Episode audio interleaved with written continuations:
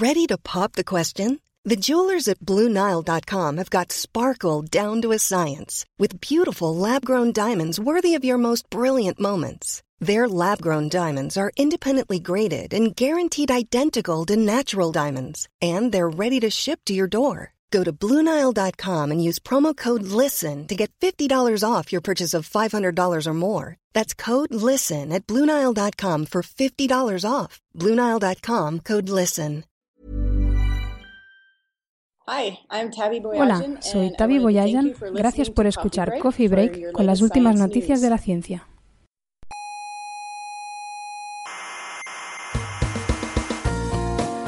Aquí comienza Coffee Break. No me interesa. La tertulia semanal sobre actualidad científica. Me da igual porque yo no creo en la ciencia positiva. Ah.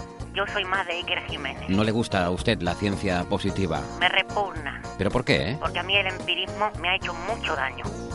Coffee Break, el único programa que hace gala de su empirismo. A mí el empirismo me ha hecho mucho daño. Duela a quien duela.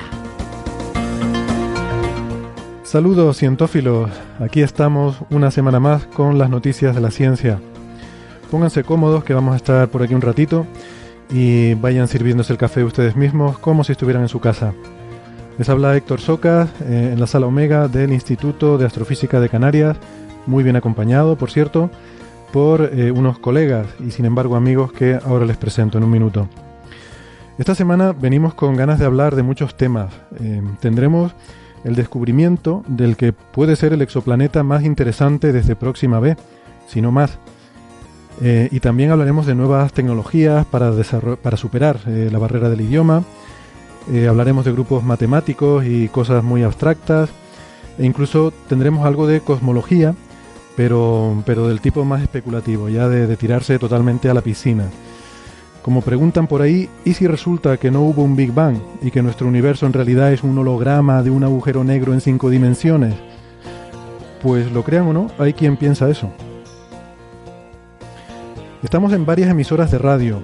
Eh, en Canarias, en Icoden Daute Radio, Radio El Día, Radio ECA y Ondas Yaiza. En Madrid, en la emisora de la Sierra Onda Pedriza. En Aragón estamos en Radio Ebro. Y en Argentina, en la FM 99.9 de Mar del Plata. En nuestra página web tienen los horarios y las frecuencias de estas emisoras. No solo nos pueden escuchar en la radio, cabalgando sobre las ondas hercianas, sino también sobre los paquetes IP de la Internet. Eh, estamos en iVoox y en iTunes y allí pueden encontrar siempre nuestros últimos episodios y suscribirse para no perderse ninguno. Eh, nos, pueden, pueden encontrar también en Facebook y en Twitter y así podemos interactuar el resto de la semana, que si no nos aburrimos mucho eh, todo el tiempo que estamos sin hacer nada. Eh, o si lo prefieren, nos pueden enviar sus correos a la dirección oyentes señalirruido.com, que por cierto, esa es también el dominio de nuestra página web, señal y ruido, con ñ y todo junto, señalirruido.com. Bueno, y aquí conmigo en la sala Omega para hablar de todos estos temas está Carlos Westendorf, investigador del Instituto de Astrofísica de Canarias, arroba cwesten en Twitter. Hola Carlos. Hola, ¿qué tal? ¿Cómo estáis?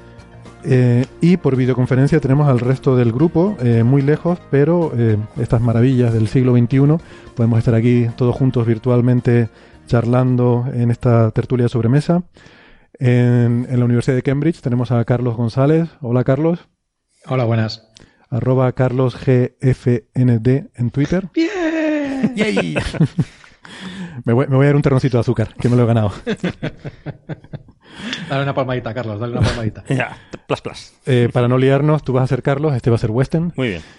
Um, tenemos en Valencia tenemos a Alberto Aparici, que es eh, eh, divulgador científico en el Instituto de Física eh, Corpuscular de Valencia y director del programa La Brújula de la Ciencia, arroba Ciencia Brújula. Hola Alberto. Hola a todos, ¿qué tal? La verdad es que está muy bien esto de estar con gente de todo el mundo y aquí como si estuviéramos en la misma mesa, ¿no? Exactamente. Y también eh, en la Universidad de Málaga tenemos a Francis Villatoro, profesor en la Universidad de Málaga e investigador, arroba Emule News. Hola Francis.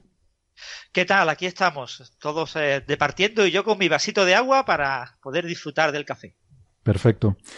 Pues nada, eh, muchas, muchas cosas hoy. Antes que nada quiero adelantarles que estamos preparando eh, no uno, sino dos programas especiales. La próxima semana tendremos un, programa monográfico sobre inteligencia artificial, sobre las posibilidades que nos abren estas tecnologías. Y bueno, eh, va a ser un programa muy ominoso donde también eh, echaremos la vista al futuro, al poshumanismo y, ya pongo la marquita de que ya he usado la palabra ominoso hoy, que se me había olvidado en los últimos programas, pero ya saben que tengo este reto de utilizar la palabra ominoso en todos los programas. Qué bonito. Y, eh, me hace mucha ilusión, y sobre todo Alberto y Francis les miro a ustedes, dentro de dos semanas tendremos esa prometida continuación a aquel especial de física de partículas que, para mi sorpresa, eh, le gustó a bastante gente, o por lo menos hay mucha gente que dice que le gustó. Ah, así que nos hemos visto un poco obligados a hacer la segunda parte. Vamos a ver si, vamos a ver si la cosa sale bien. Pero ya saben. ¿Qué, pasa? ¿Se han descubierto partículas nuevas para que tengáis que hacer la segunda parte? ¿Cómo es la cosa? no, que nos dejamos cosas por contar, esencialmente. Ah, eh, y, vamos, eh, siempre hay cosas por contar en todas las cosas, pero, pero bueno, pues algunos aspectos que la gente preguntó, que a Héctor le apetecía, y pues, pues vamos a hacer alguna cosa de estas. De hecho, lo más interesante lo reservamos para este episodio. Nos lo guardamos. Vamos a dosificar. O para el siguiente. O para el siguiente. Bueno, para la, temporada 3. La temporada Venga, sin spoilers. Em, entonces, vamos a hablar de las cosas que tenemos ya para, para hoy. Y, quizás una noticia que está acaparando muchos titulares y que yo sospecho que va a seguir acaparando titulares durante toda la semana es ese descubrimiento de un nuevo exoplaneta. Y a lo mejor dirá, ¿otro más? Pues, pues sí, otro más. Es que Claro, no para, no para Es un no parar, se van encontrando continuamente, pero de vez en cuando hay alguno que, pues que tiene alguna peculiaridad, alguna característica interesante, y este, este yo creo que lo es, ¿no? Que el, interés creo que es justificado por una serie de, razones. Estamos hablando de ROS 128b, em, y bueno, simplemente les voy a decir el título del artículo en el que se publica este descubrimiento. Una exotierra templada alrededor de una enana M tranquila a 3,4 parsecs. O sea, yo creo que el título resume ¿eh? todas las todos los keywords, ¿no? Están puestos aquí. El título es una combinación de, de, de hecho, ya estamos en un momento que los títulos de los papers de planetas parecen también un listado de idealista. el planeta está en una zona buena. La zona es buena. Buen Dentro de nada será, tiene atmósfera, tiene garaje. Buenas pistas. Eh, bueno, pues les dejo entonces que lo comenten. Simplemente quiero decir que eh, el paper está firmado por, eh, es una colaboración muy internacional. Hay coautores de Francia, Suiza, bueno, el autor principal, Bonfils, es de Francia, de Grenoble, del CNRS, pero hay coautores de Suiza, de Argentina, en Buenos Aires, de aquí, del IAC, un colega nuestro, además de origen chileno, un investigador chileno que trabaja aquí con nosotros, colega, que se llama Felipe Murgas, eh, también de, Portugal, de, Oporto. Y mm, bueno, eh, pues creo que es interesante porque es un planeta muy cercano. Recordemos que el más cercano hasta ahora es Próxima B, que se encuentra en la estrella más cercana a la Tierra, que es Próxima Centauri. y, y, Próxima Centauri está a 4 años luz, este está a 11 años luz. O sea, está ahí, ¿no? En ese, en ese rango. Está cerquita de hecho, de hecho creo que eh, en 70.000 años será el más cercano. Sí, sí, sí. Mm. Sí, porque pues- se mueven, las estrellas se mueven y esta se va acercando hacia nosotros. Claro. O nosotros a ella. Pero O nosotros a ella, pero bueno, relativamente nos estamos acercando y será la más cercana, pero bueno. Sí, en 70.000 años que... Que no, es nada. En tiempos cósmicos no es nada, ¿no? Según los tangos. Como el tango, sí. bueno, no sé, ¿qué les parece? Yo creo que hay algunas cosas que, eh, comparando, yo creo que la comparación es inevitable con Próxima B, ¿no? Entonces, tiene algunas cosas buenas este planeta con respecto a Próxima B y otras a lo mejor no tantas, ¿no? ¿Qué, qué opinan? Por ejemplo, Western, por ir alrededor de la mesa. Eh, es interesante porque la, es una estrella parecida a, a, Próxima a Centauri. hay que recordar que al principio se creía que Próxima Centauri era una estrella muy tranquila, era una enana M, tipo una enana roja, que son las más abundantes, son estrellas pequeñitas. Esta, eh, lo que pasa es que luego, eh, Próxima Centauri resulta que es muy activa. Es decir, se ha ido investigando y, tiene muchas fulguraciones. Muy activa, pero lo normal para estas estrellas. es lo normal en todas estas estrellas enanas rojas. Las enanas tienen muy mala leche. sí, estas son especialmente eh, peculiares. En este caso, la, esta ROS 128 eh, parece que es muchísimo más tranquila, ¿no? Se conoce desde hace el principio del siglo pasado, ¿no? Mm. Eh, y tiene alguna fulguración, de hecho es un tipo variable, se, se, considera, se cataloga como variable, es una estrella de fulguraciones, una flare star, como todas las enanas rojas, pero esta sí que es, es muy vieja. Y con, la edad, pues van, van ya perdiendo los achaques, al revés que los humanos. No, pero se van calmando también como los humanos con la edad. Sí, pero tenemos también reacciones más, más violentas. Esta tiene alguna reacción, sube el brillo de vez en cuando, pero muy poquito. Vale. Entonces, ya hemos tocado dos de los keywords aquí, ¿no? El de, yo comenté el de los 11 años luz, ¿no? Que dice aquí 3,4 parsecs. Tú has comentado el de que es en calma, ¿no? En calma, ¿no? Son cosas que están en el título. Sí. Tranquila. cosas que están en el título. No sé, más, más keywords del título. Venga, el siguiente. Es que esto, esto es un poco ya, o sea, el tema, un poco la relevancia de este, de este descubrimiento y un poco todo este tema de, de planetas como Trappist o, o, Próxima. Es un poco ya, esto ya es un poco una carrera de caballos, ¿no?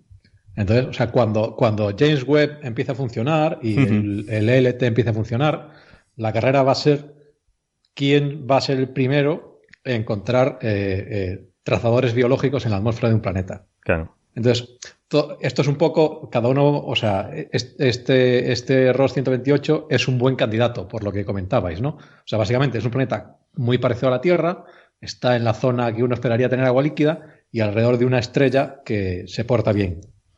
Por ejemplo, TRAPPIST tiene el problema de que eh, la estrella tiene fulguraciones y, otro tipo de, propiedades que se teme que hayan podido, que haya podido esterilizar sus planetas. ¿no? Es un ambiente un poco hostil para la vida. Entonces, como eh, poder, como ya hemos hablado en otros programas, ¿no? Eh, eh, medir, estudiar la atmósfera de estos planetas extrasolares es muy, muy, muy difícil y cuesta mucho, mucho tiempo. Entonces tienes que pensártelo muy bien. Antes de empezar a observarlos, tienes que pensarte muy bien qué es lo que, cuáles vas a observar y durante cuánto tiempo. Porque las misiones como James Webb, por ejemplo, tienen una vida limitada. Entonces, durante la vida de James Webb, tú vas a estudiar X planetas, no muchos, decenas de planetas. Entonces tienes que ver muy bien cuáles vas a estudiar. Entonces, por eso, por eso estos son tan relevantes, porque son candidatos, aunque a priori eh, parezcan un poco menos, menos digamos, sean descubrimientos un poco menos románticos que Próxima, que es el que está más cerca y cosas así, eh, pues eso, tienen propiedades como, como eso, el hecho de que la, estrella, principalmente el hecho de que la, estrella sea, sea, estable y no tenga fulguraciones y cosas así, que los hacen candidatos muy, muy buenos para ser una apuesta segura a la hora de invertir mucho tiempo en ellos, en el, mm. en el futuro cercano. Carlos, de hecho, yo, tengo, tengo la sensación de que en el título del paper uno ve cosas que son científicas, pero que también son sociológicas, ¿no? O sea, es decir, el título del paper menciona una serie de cosas porque a la comunidad científica le, han ido interesando una serie de cosas en los últimos tiempos. Y si no sabes eso, a lo mejor no sabes por qué el título del paper dice esas cosas. O sea, nos hemos ido interesando en las enanas rojas porque resulta que observacionalmente tienen una serie de ventajas.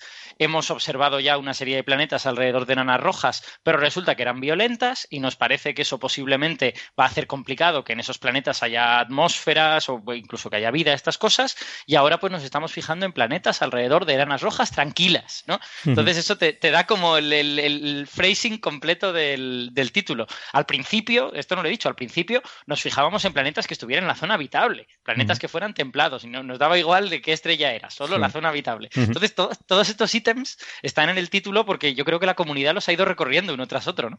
Claro. Francis, ¿tu opinión? Sí, yo no tengo mucho que decir. La verdad es que a mí este tipo de noticias cada día me parecen menos interesantes, ¿no?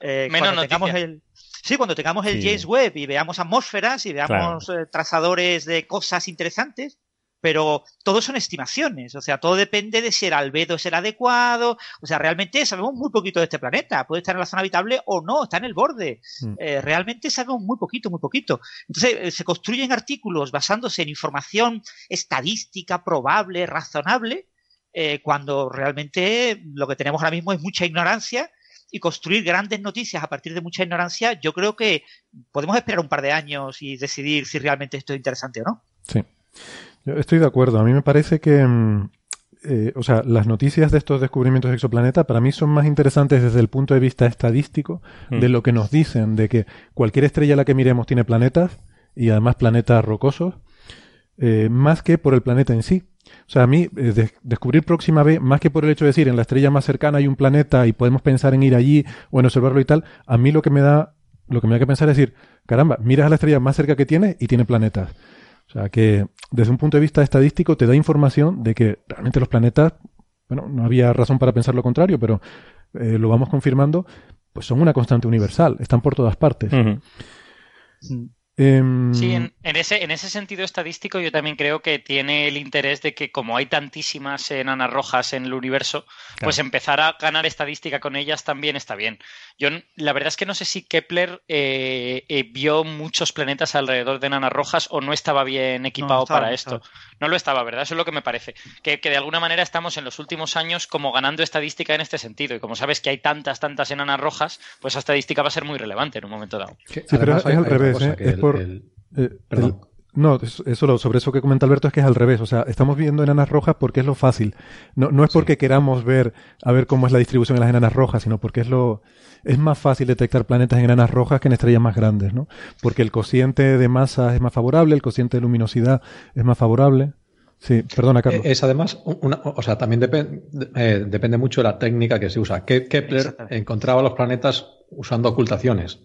Eh, Ross, este, este planeta eh, se, ha, detectado midiendo la velocidad de la estrella. Entonces, las, para uno medir la velocidad de una estrella, lo que se mira es el espectro. ¿no? Uno va viendo que las trazas espectrales de un montón de átomos que puede haber y moléculas que puede haber en la atmósfera de la estrella, y uno va viendo el color al que cada una de estas trazas aparece. ¿no? Entonces, cuando, eh, como el, realmente cuando un planeta orbita alrededor de una estrella, esto no es del todo cierto, ¿no? aunque, siempre lo decimos que la Tierra orbita alrededor del Sol, del Sol esto no es todo cierto. Tanto la, la Tierra como el Sol orbitan alrededor del centro del sistema. Lo que pasa es que como, como, el Sol es tremendamente más masivo que la Tierra, el centro del sistema está muy cerquita del centro del Sol. Pero como tú decías, Héctor, en estos planetas, en estas estrellas que son muy pequeñitas, relativamente muy pequeñitas, como la masa del planeta y la masa de la estrella ya no son tan dispares como la Tierra y el Sol, el centro del sistema está un poquito más lejos del centro de la estrella, con lo cual uno también ve la estrella moverse un poquito hacia adelante y hacia atrás. Y facilita este tipo de cosas.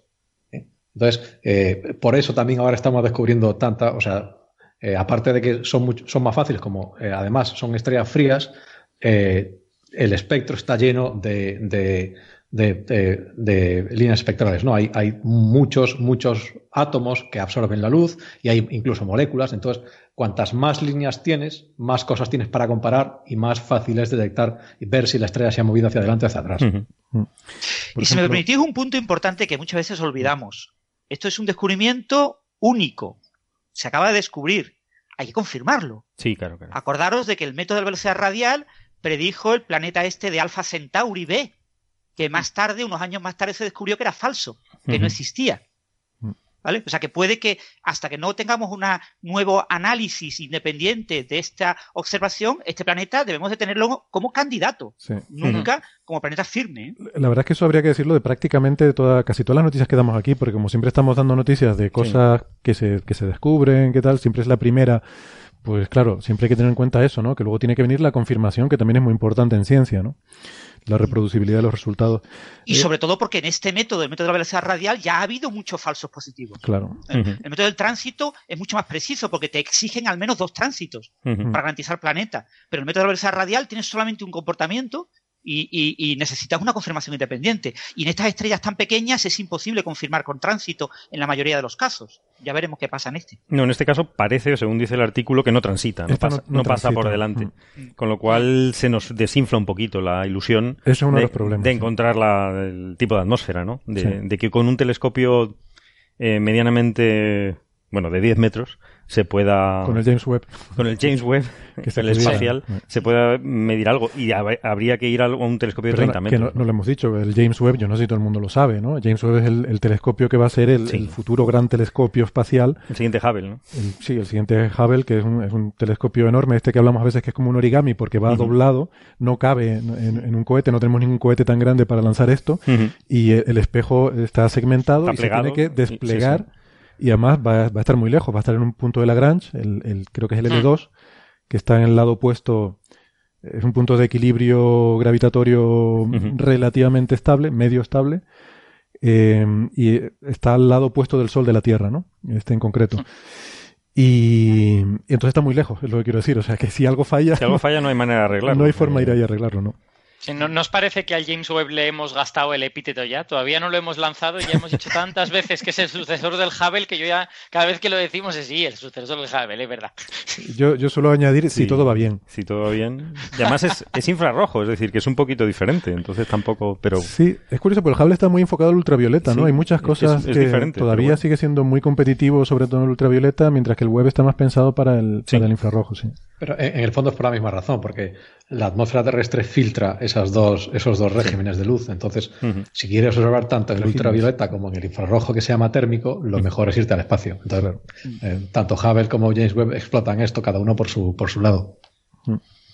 Eh, yo iba a dar unos numeritos que los tengo aquí simplemente de, eh, para tenerlos como referencia, ¿no? De la estrella, esta estrella que se llama Ross 128 que decimos que es una enana roja, pues, para hacernos una idea, tiene un 17% de la masa del Sol, un 20% del radio solar y el 0,3% de luminosidad. O sea, brilla muy poquito. Hmm. Esto quiere decir que este planeta, para estar en su zona de habitabilidad, tiene que estar muy cerquita. Está muy cerquita y está tan cerca, de hecho, que su órbita son 10 días. 10 días, ¿no? Eh, o sea, cada 10 días, un año en este planeta son 10 días. Y bueno, muchas de estas cosas son comunes siempre a todos estos planetas en torno a enanas rojas. Eh, esto en el programa que hablamos de Próxima B pues discutimos muchas de las características de estos planetas. Eh, por ejemplo, eh, Francis comentaba antes que, mm, que hay que, mm, en fin, que, hay que observar muchos tránsitos, etcétera. Si bien es cierto que aquí mm, aparece un periodo de, una órbita del planeta, creo que eso es apilado, eh, que ha habido que observarlo en muchos eh, una ventaja que tienes, como son 10 días, eh, puedes observarlo pasar muchas veces, pero lo que hace es que apilas todo eso para mejorar tu señal a ruido, porque solamente con un paso, solamente observando 10 días, no tiene suficiente, suficiente precisión, ¿no? Y aquí quiero enfatizar una cosa, ayer lo comentábamos en Twitter, eh, Alberto tuiteó la grafiquita de, mm, de cómo el movimiento de la estrella debido al tirón que le produce el planeta, que es lo que medimos, y bueno, yo hacía énfasis en que en esa escala hay que darse cuenta que son metros por segundo. Metros por segundo, o sea, eh, realmente es muy poquito. Metros por segundo es lo que puede hacer una persona caminando o corriendo, ¿no?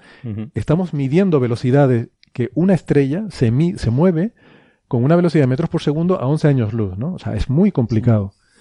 Eh, y de hecho... También, también vale la pena decir que no medimos la velocidad como mediríamos la velocidad de un coche. Lo que estamos midiendo es lo que ha dicho Carlos, el, corrimiento Doppler y todo esto, y eso nos permite deducir velocidades con una precisión de metros por segundo y todas estas cosas. Porque me lo, me lo preguntó por Twitter un par de personas. ¿Y cómo se mide una, una, velocidad así desde tanta distancia y tal? Yo les dije, no, es que no mides la velocidad, estás midiendo otra cosa. Es como en LIGO, ¿no? Que decimos que estás midiendo aumentos o disminuciones del brazo en la milésima parte de un protón. Es que realmente no estás midiendo distancia, estás midiendo otra cosa, ¿no? De, hecho, yo creo que sí que medimos la, velocidad de la estrella como medimos la velocidad de un coche. Pero yo creo que las pistolas estas que llevan los policías... Son Doppler. son Doppler, básicamente. ¿No? O sea, vale. Eh, yo no soy policía, por lo tanto yo no lo mido así.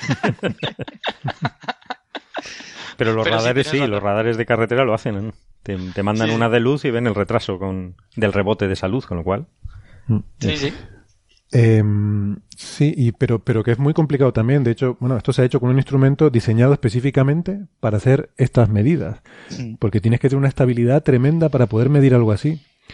Eh, o sea, estamos hablando de líneas eh, Carlos mencionaba que medimos cómo se mueven las líneas espectrales, pero estas líneas son mucho más anchas que el movimiento que medimos. O sea, la anchura térmica, o sea, esa estrella tiene una temperatura efectiva de unos 3.000 y pico grados, si no mm. recuerdo.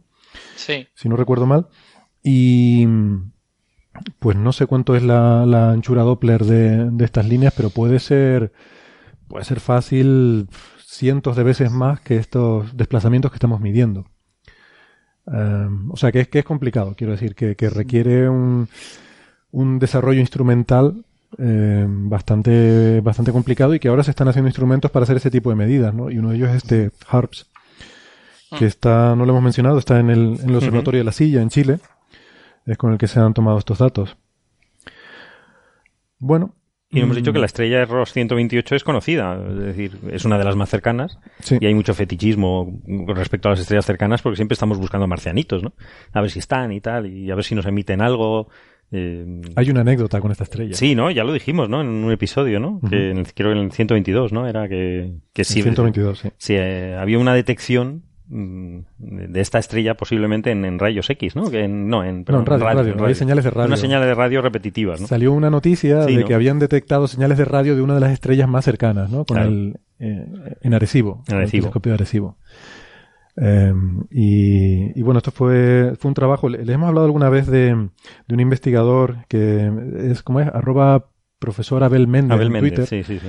Que, es una cuenta muy interesante de seguir porque, bueno, eh, suele poner cosas de divulgación muy interesantes y muy chulas, siempre todo relacionado con esto de la búsqueda de vida, exovida, que se dice ahora.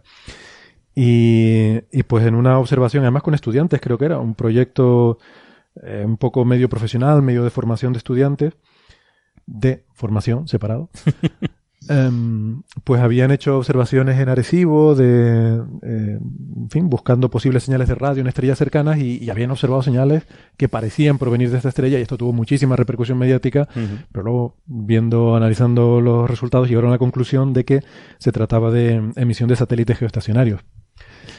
Eso ya no tuvo tanta repercusión mediática. pero bueno. Siempre estamos con el sesgo este de que es lo que decía Francis, que las cosas hay que confirmarlas. Es claro. Descubrimientos puntuales, vale, muy bien, pero la confirmación es lo importante realmente. Claro.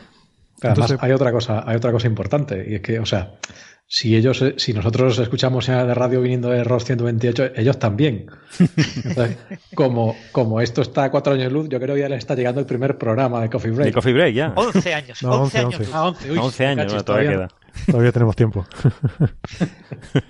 Eh, creo, a ver, no estoy seguro porque con la dilución del cuadrado de la distancia habría que hacer la cuenta, ¿no? Habría que hacer la cuenta. Yo hice una vez el cálculo y para, para, me parece que eran del orden de 100 años luz, eh, estaba varios órdenes de magnitud por debajo, nuestras señales de radio y televisión, de lo que nosotros mismos seríamos capaces de medir. Eh, ¿Y por qué 100 años luz? Porque eh, me puse la situación de decir, bueno, supongamos que hay un millón de civilizaciones en la galaxia y las esparces así aleatoriamente, pues en ese caso la más cercana estaría a 100 años luz, ¿no? Era en un articulito que hice unas cuentas de servilletas sobre la paradoja de Fermi, de por qué no hemos contactado con extraterrestres y tal.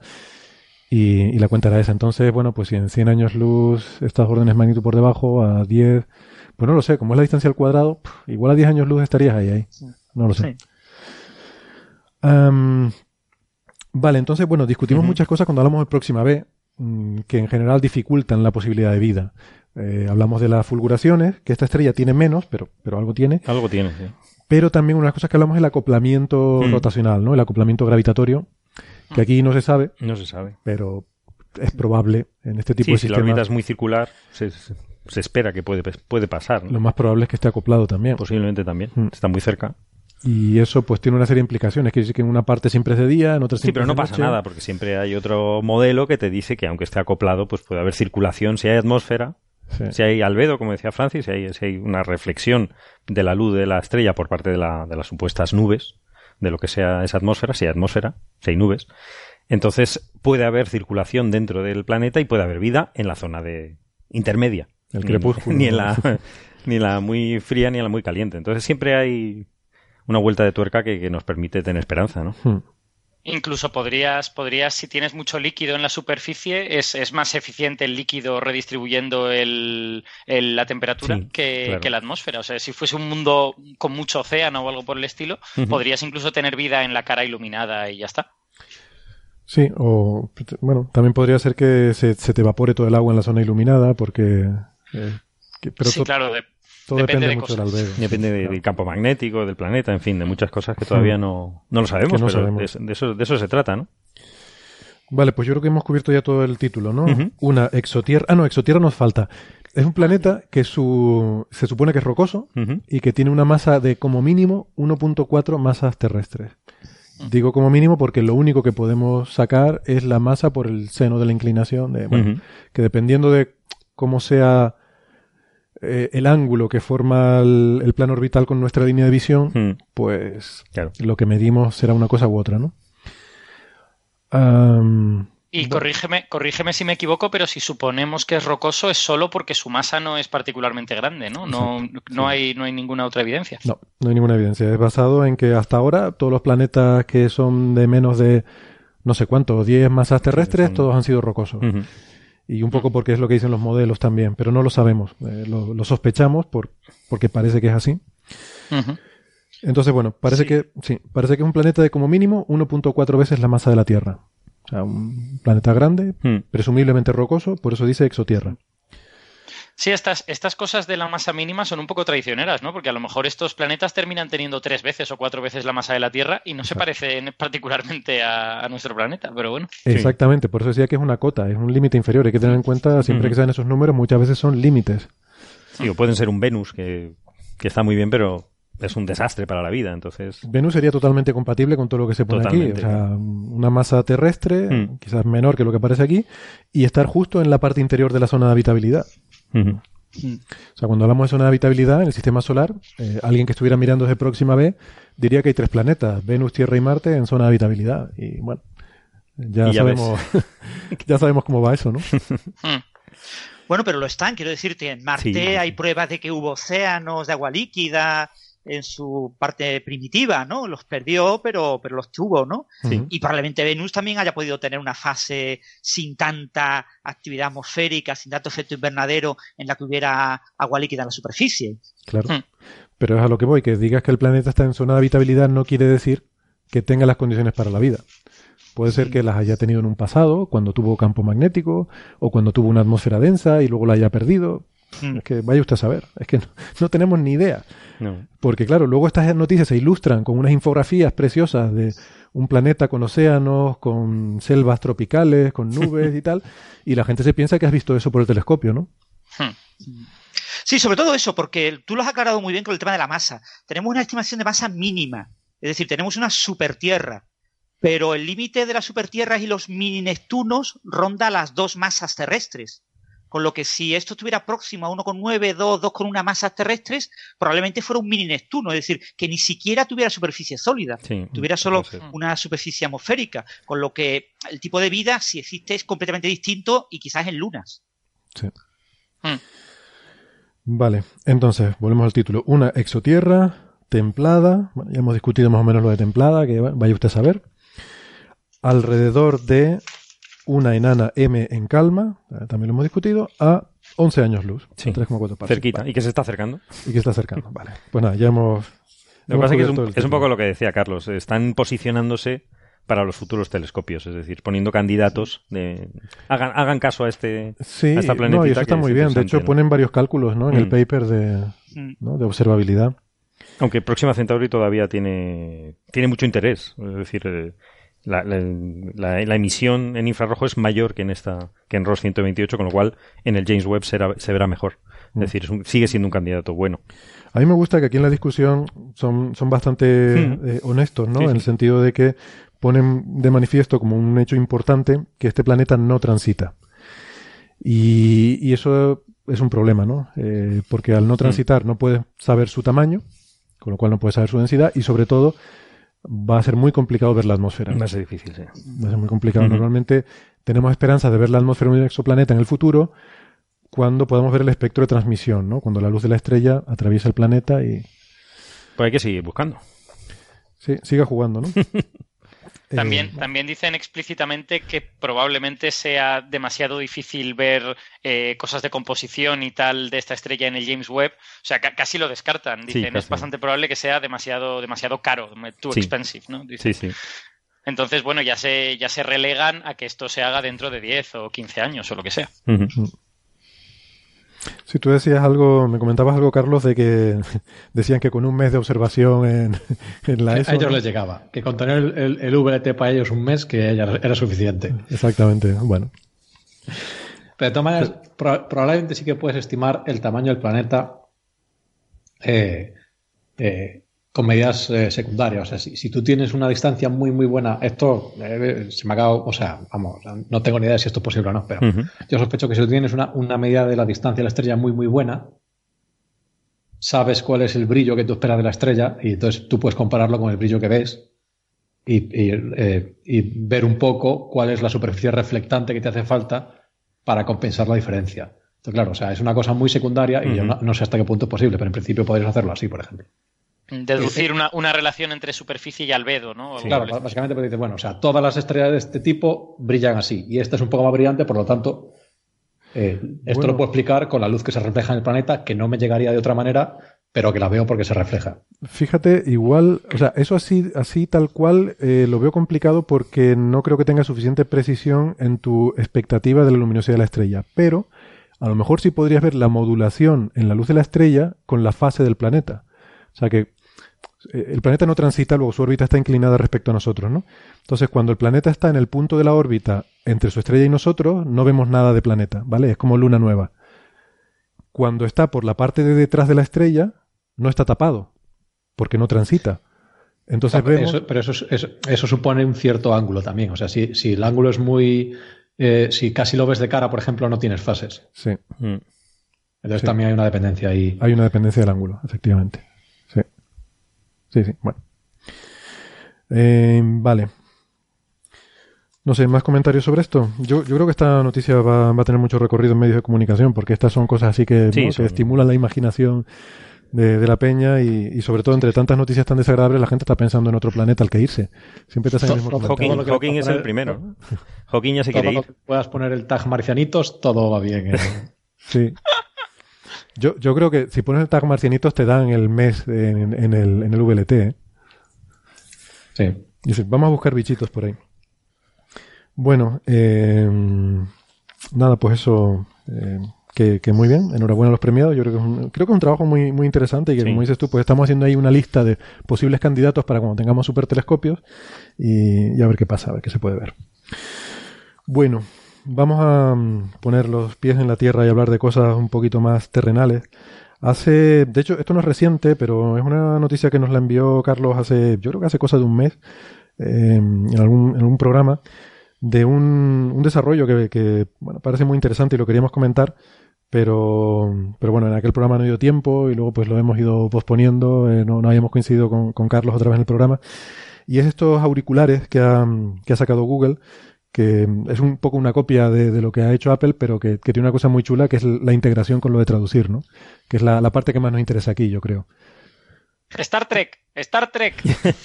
Sí, en, principio, la, noticia ya es un poco vieja, la noticia original es un poco vieja, no me acuerdo de cuánto, pero sí, en principio, el, digamos, el, lo especial de, estos auriculares son los típicos auriculares inalámbricos que se conectan al móvil, pero lo especial que tenían estos eran, era que eran capaces de traducir conversaciones en tiempo real. Mm. O sea, tú estabas hablando con alguien en un idioma que no sabes y los auriculares eran capaces de traducirte lo que esa persona iba diciendo y, reproducírtelo pues en el idioma que tú quieras. Estaba diciendo, Alberto está diciendo Star Trek, pero a mí me suena más a la guía del autoestopista galáctico, ¿no? El, el Bubblefish, el pez que te metes en el oído y te traduce. Claro, es que yo la, guía no la, no la, he leído. Tampoco sé de cuándo es, pero, pero en, esta es una feature de Star Trek desde, desde prácticamente el principio, si no recuerdo mal, ¿no? Que, pueden hablar con quien quieran porque tienen estos traductores universales que les traducen en vivo.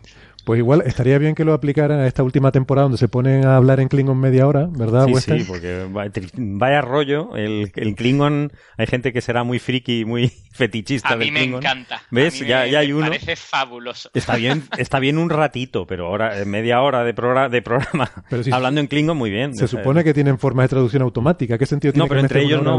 Los Klingon cuando hablan entre ellos. No, pero cuando hablas conmigo, espectador, Ah, no, no, pero, ellos precisamente quieren ser realistas en ese sentido. Cuando los Klingon hablan entre sí, hablan en Klingon, y no os voy a hacer spoiler, pero en, el, último capítulo que ha salido, eh, la protagonista utiliza el aparatito este y habla con los Klingon, y de hecho el Klingon le dice, ah, hablas Klingon, ¿cómo puede ser? Y ella dice, no, tengo este cacharro. tengo los auriculares de Google. Exacto. Y el cacharro no es, más que una excusa de, no tener presupuesto y, para mm, al principio en la serie antiguamente no tener que hablar Klingon, sino hablar en mm. inglés, mm. que era mucho más cómodo. De hecho, en Netflix creo recordar que te puedes poner todos los subtítulos en Klingon si quieres de, la serie. Sí, es súper guay. Pero ya puestos, podrían haber inventado también un lenguaje para los humanos. ¿Por qué vas a asumir que dentro de 3.000 años, no sé cuándo ocurre Star Trek, los humanos siguen hablando en inglés? o sea, yo siempre he asumido que en Star Wars, cuando dicen en una galaxia lejana, pues que todo lo que hemos está traducido, eh, ¿no? Incluso la, propia forma humano, y de, de tal, realmente es contarte la historia traducida a tu, pero bueno, esto es como lo que he comentado. A mí me gusta mucho el recurso cinematográfico que emplearon en La Casa del Octubre Rojo, que mm. seguramente no lo inventaron, vendrá de más atrás, pero, pero yo como no entiendo mucho de cine, pues lo vi en esa película. Y, está muy bien porque es una película ambientada en un submarino soviético, ¿no? Entonces, claro, un mm. submarino soviético normal es que estén ahí hablando en ruso, pero nadie se va a tragar una película de gente hablando en ruso. Entonces, eh, para darle... Particularmente cuando será Sean Connery hablando en ruso con un acento escocés que espanta. sí, efectivamente, es bastante terrorífico. Exactamente, ¿no? Pero me gusta cómo lo hicieron porque empieza los primeros minutos de película, están, están ahí hablando en ruso, y entonces luego hacen como un fundido, ¿no? el plano se acerca a la boca de Sean Connery que está hablando, y, hacen un fundido ahí del audio en el que mientras, eh, mientras está hablando hace un fundido hacia el inglés, ¿no? Y entonces ya a partir de ahí siguen hablando en inglés, que es como que tú lo estás entendiendo. Eh, al inglés, bueno, al español mm. o al idioma en el que estés viendo la película, ¿no? Y a partir de ahí sigue la película en ese idioma, eh, de manera que se sobreentiende que ellos están hablando en ruso, pero te lo están poniendo así para que tú lo entiendas, ¿no? Y luego es muy interesante porque al final entran en contacto con, con los estadounidenses y claro, allí vuelven a, chocar porque ahí ahora los que hablan inglés son los estadounidenses y entonces vuelven a pasar al ruso los, soviéticos, ¿no? Está muy... A mí me gustó cómo lo hicieron ahí. Eh, se parece un poco también eh, a... No recuerdo cómo se llama la película. Ese guerrero número 13, una de estas, una de estas que Antonio Banderas es, es un árabe que se va a, luchar con los vikingos. Algo así. un libro de estos de Michael Crichton. Y, la, película es El Guerrero número 13, eh, yo no la he visto. Esa película de la que usted me habla. Esa película de la que usted me habla no tengo constancia. Pasa lo mismo. O sea, el tío eh, se supone que está todo contado desde el punto de, punto de vista de Antonio Banderas, que claramente no entiende el, yo que sé, el sueco, lo que sea que hablen los vikingos, ¿no? El, el indoeuropeo, nórdico, lo que sea. O sea, él no entiende. Las instrucciones de IKEA no las entiende cuando llega allí con los vikingos. Entonces, los, hay 10 minutos en los que él llega al poblado este de los vikingos y todo el mundo está hablando en una cosa rara. Entonces, yo qué sé, en el minuto 3, de repente, una de las palabras que sueltan la entiendes. Está en inglés, bueno, en inglés o en castellano. Entonces, la frecuencia de palabras que entiendes empieza, empieza a aumentar hasta que al final ya te das cuenta que están hablando en inglés. ¿no? Que entonces, te cuento un poco cómo el tío ha aprendido a hablar el, idioma de los vikingos y por lo tanto tú también lo vas entendiendo. Ah, qué bueno, qué recurso más bueno. Me parece genial. Sí, sí, pues está, está muy bien. Muy bien, muy bien. O sea, que está ya todo inventado. Todo lo demás es un desastre, pero ese ratito. Pues muy bien, muy interesante. ¿De qué estábamos hablando? De los, ah, auriculares, de Google. Que, por lo visto Google ha copiado a Apple en, haciendo algo útil, además. En dos cosas. Primero, son auriculares inalámbricos unidos por un cable. Lo cual es, es una fantástica contradicción decir, pero Google ha copiado a Apple. O sea, ni que los auriculares los hubiese inventado Apple. no, claro, pero los zapatos. los inalámbricos sí. O sea, Apple de repente saca una cosa que a mí me parece una ridiculez, pero claro, oye, la gente va muy feliz en la calle con, con los auriculares estos blancos colgados. Pero, a ver, auriculares Bluetooth lo ha habido toda la vida. Toda la vida. Y, pero Apple dice que inventa una cosa y lo ha inventado. Bueno, claro, sí. Que por cierto, volviendo, mira, qué, qué bonito ha quedado. El, Bluetooth se llama así en honor a un vikingo. Es verdad. ¿Ah, sí? Pues y con esto lo dejo.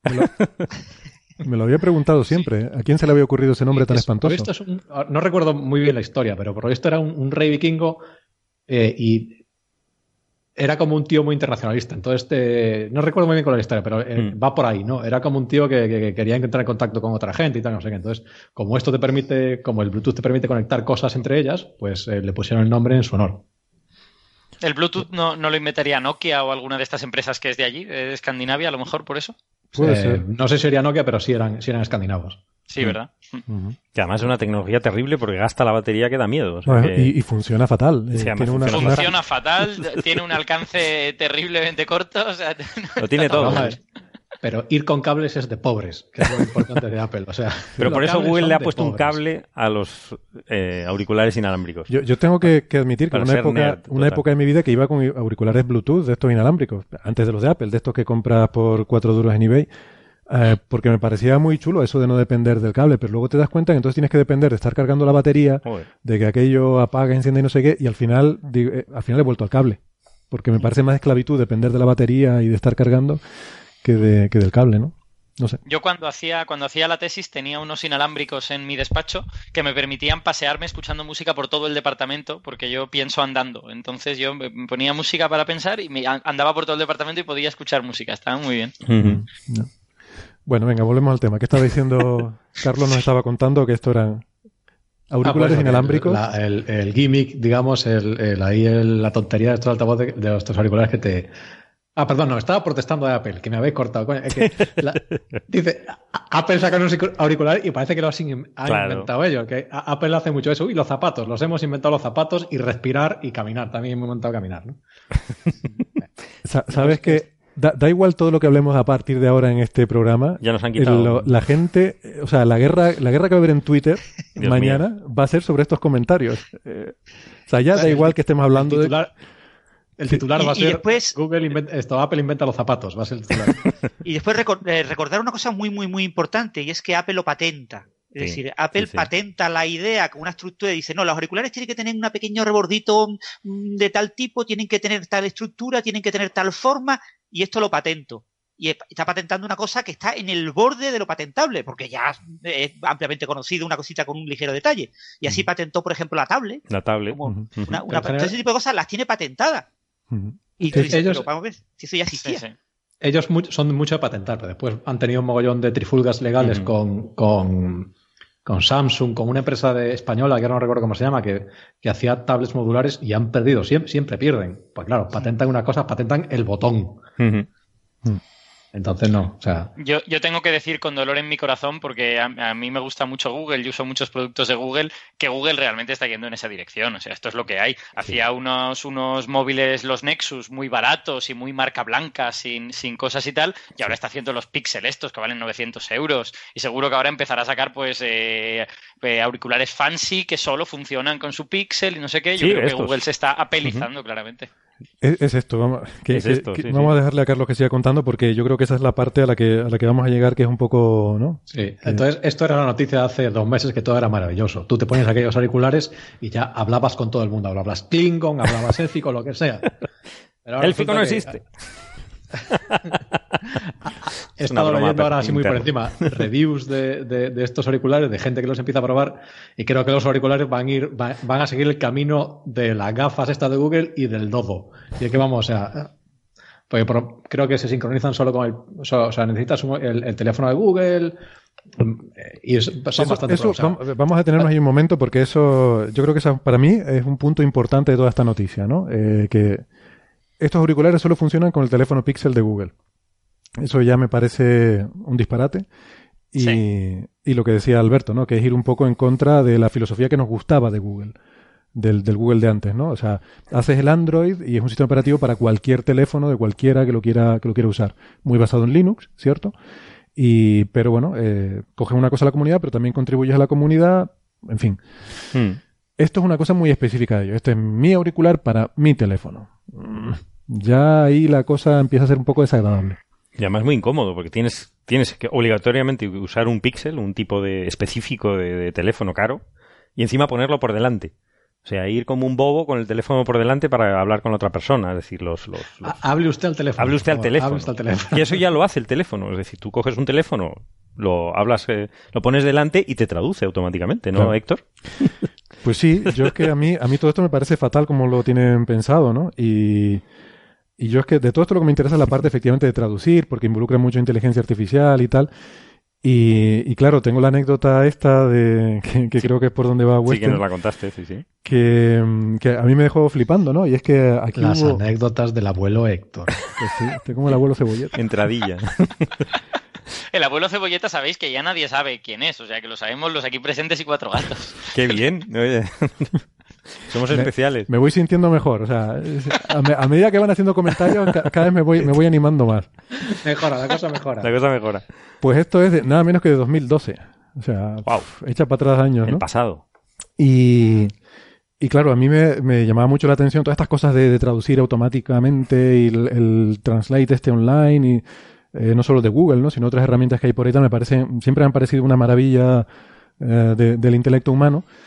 Mm, ya sé que hay mucha gente que, se molesta porque dice, no, una máquina nunca va a poder traducir como una persona que sabe el idioma. Y, digo que sí, que sí, que no se trata de quitarle el trabajo a los traductores, que eso siempre va a ser necesario. Pero caramba, que yo vaya a Japón y sepa cómo pedir algo de comer, pues es una gran ventaja. Mm. No, necesito para eso un traductor, sino una cosita muy básica, ¿no? Y no tiene que ser. Yo quiero llamar la atención, quiero llamar la atención que lleva cinco minutos hablando y todavía no ha empezado la anécdota. bueno, pues eh, había aquí, se, organizó aquí una escuela de, instrumentación, una escuela internacional a que vinieron estudiantes de todo el mundo, ¿no? Y, entonces, en un momento dado, pues aparece en mi despacho, hay una, una chica que preguntaba por mi compañero de despacho, Javier Licandro, que para los que no lo sepan, pues sí, comparto oficina con Javier Licandro, ¿qué le voy a hacer? Eso, eso explica muchas cosas. Pero, mm, claro, esta chica era turca y hablaba muy poquito inglés, ¿no? Era, era muy, muy precario. Y entonces yo le quería explicar que, que, Javier no estaba, pero que estaba de viaje, pero que volvería en un par de días, que si ella podía volverse a pasar un par de días, y aquello era imposible. Entonces se me ocurrió eh, que como había estado jugando con la aplicación esta del Translate y esto, saco mi teléfono de 2012, o sea, estamos hablando de hace cinco años, que las cosas han mejorado mucho. Saco mi teléfono y como tiene además cosas de reconocimiento de voz y de síntesis de voz, pues lo puse en modo tal de eh, español a turco y yo le empecé a hablar al teléfono en español y aquello empezaba a, el teléfono hablaba en turco. Entonces ella dice, ah, saca su teléfono también, también tiene instalada la aplicación. Y entonces, en un momento dado, empezamos a hablar y aquello fue un poco una escena de Star Trek. O sea, yo estaba hablando en español, mi teléfono hablaba en un idioma que allí decía que era turco, pero yo no tengo ni idea de lo que estaba diciendo. Aquella chica hablaba en turco y me sonaba en español la respuesta del teléfono, ¿no? Entonces, aquello a mí me pareció maravilloso, o sea, me parece una de esas cosas de, estar viviendo una escena del futuro. Y siempre me ha fastidiado el decir, ¿por qué esto no se ha explotado más? ¿Por qué no hemos avanzado más en esta dirección? Y claro, cuando Carlos mandó esta noticia, yo digo, ah, esto es que ya se han decidido a realmente darle un impulso a esto. Pero claro, luego leo cómo funciona y digo, esto está mal. Yo no tengo que ir por la calle poniendo el teléfono delante de la gente para que en mi auricular me suene en otra voz. Esto hay que hacerlo de forma que la gente, cada uno con su teléfono, que haya una aplicación súper estándar, yo que sé, la aplicación de, básica de Google o alguna aplicación que esté en todos los teléfonos, que yo le hable al mío y al otro le suene en su idioma mm. y viceversa, ¿no? Eh, y de forma además, eh, de forma natural. En cinco años además esto ha avanzado mucho. El reconocimiento de voz es mucho mejor ahora que hace cinco años. Con lo cual esta tecnología de hablarle y que traduzca funciona mucho mejor.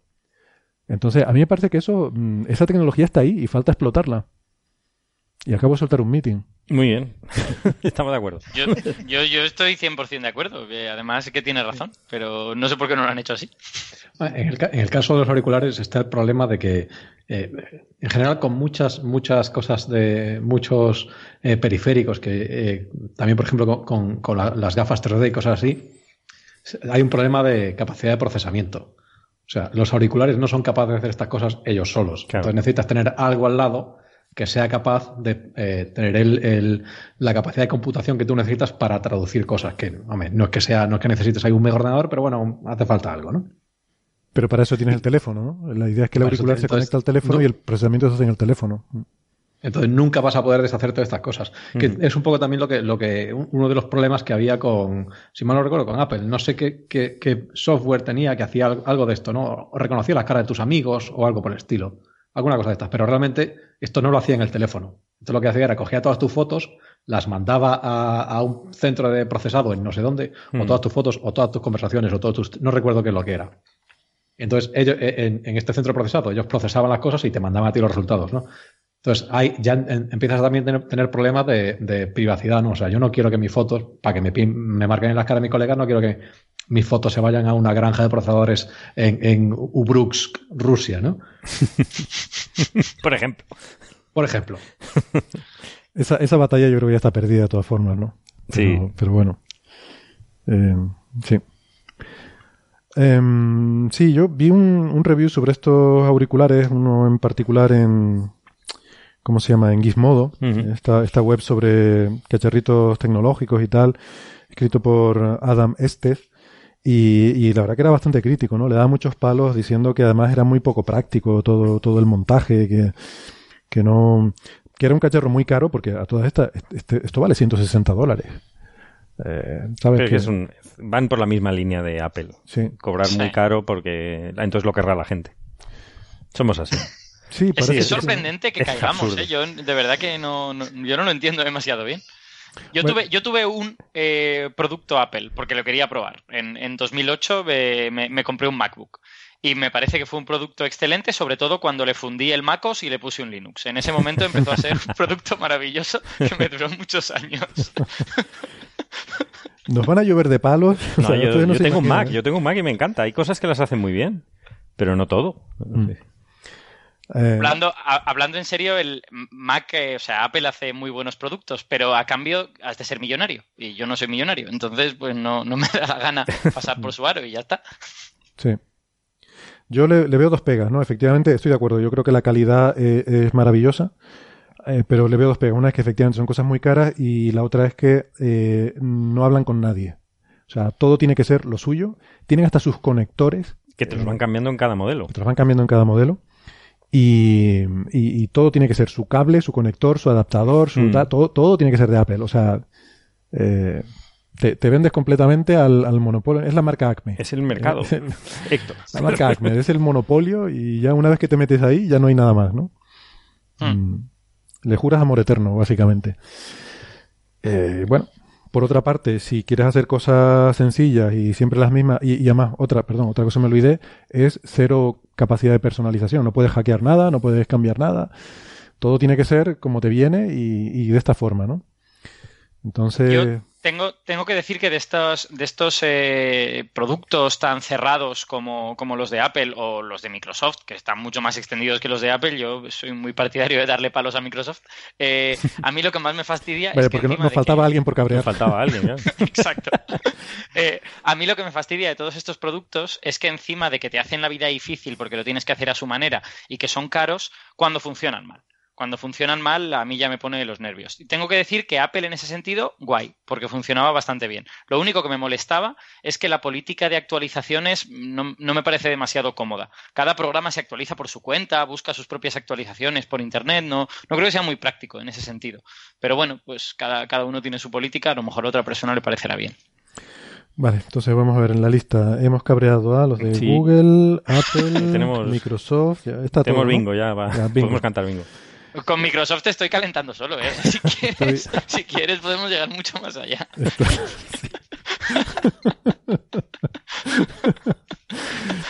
Estoy dudando entre si cortar toda esta parte del programa o eh, soltarlo hoy, cogerme vacaciones durante una semana, no aparecer por redes sociales, y cerrar la cuenta de Twitter. bueno, venga, vamos a pasar de tema. Eh, ¿Algo más que decir sobre los auriculares? ¿Alguna otra cosa que no les haya gustado? Eh, eh, el color es muy feo. Yo solamente comentar una cosita, ¿no? Eh, las estimaciones actuales son que para a partir del año 2020 el móvil va a desaparecer de la vista. El objetivo es que usemos aparatos, tablets, móviles, etcétera, sin que nadie los vea. El gran problema de las Google Glass es que la gente los veía. Entonces decía, no, claro, si está mirando por la Google Glass, ¿qué estará viendo? Mm. Lo mismo me está desnudando con una aplicación app especial. Eh, lo que el futuro es lentillas en lugar de Google Glass y unas eh, cascos auriculares o lo que sea que no se vean. Mientras el dispositivo se vea, no va a tener éxito. La clave es que no se vea. Y en mm. eso están trabajando mucha gente y han prometido que a partir de 2020 eh, lo van a lograr. Con lo que lo mismo en 2025 todos los que estamos aquí estamos hablando eh, con nuestro teléfono móvil integrado en unas lentillas. Muy bien. Ostras, pero tecnológicamente parece un saltazo, ¿no? Para que, para que en menos de 10 años estemos en eso.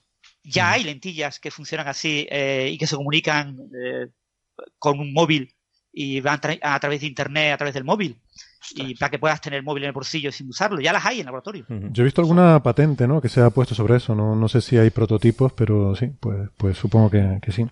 Bueno, pues eh, entonces vamos ahora a hacer la, típica pausita eh, y aprovechamos para despedir a los oyentes que nos escuchan por la radio, que estamos cumpliendo una hora de programa. Así que hasta aquí llega la emisión en la radio. Les recordamos que eh, tenemos más temas que nos quedan en el tintero sobre cosmología, sobre grupos matemáticos, sobre una, una supernova que, que, nunca cesa. Y lo, si quieren enterarse de algo de esto, pues nos pueden escuchar por internet. Eh, si no, pues nos vemos la semana que viene. Y para los que nos escuchan por internet, pues volvemos en un minutito, una pausita y ya estamos de vuelta. Venga, hasta luego. Hasta luego. Hasta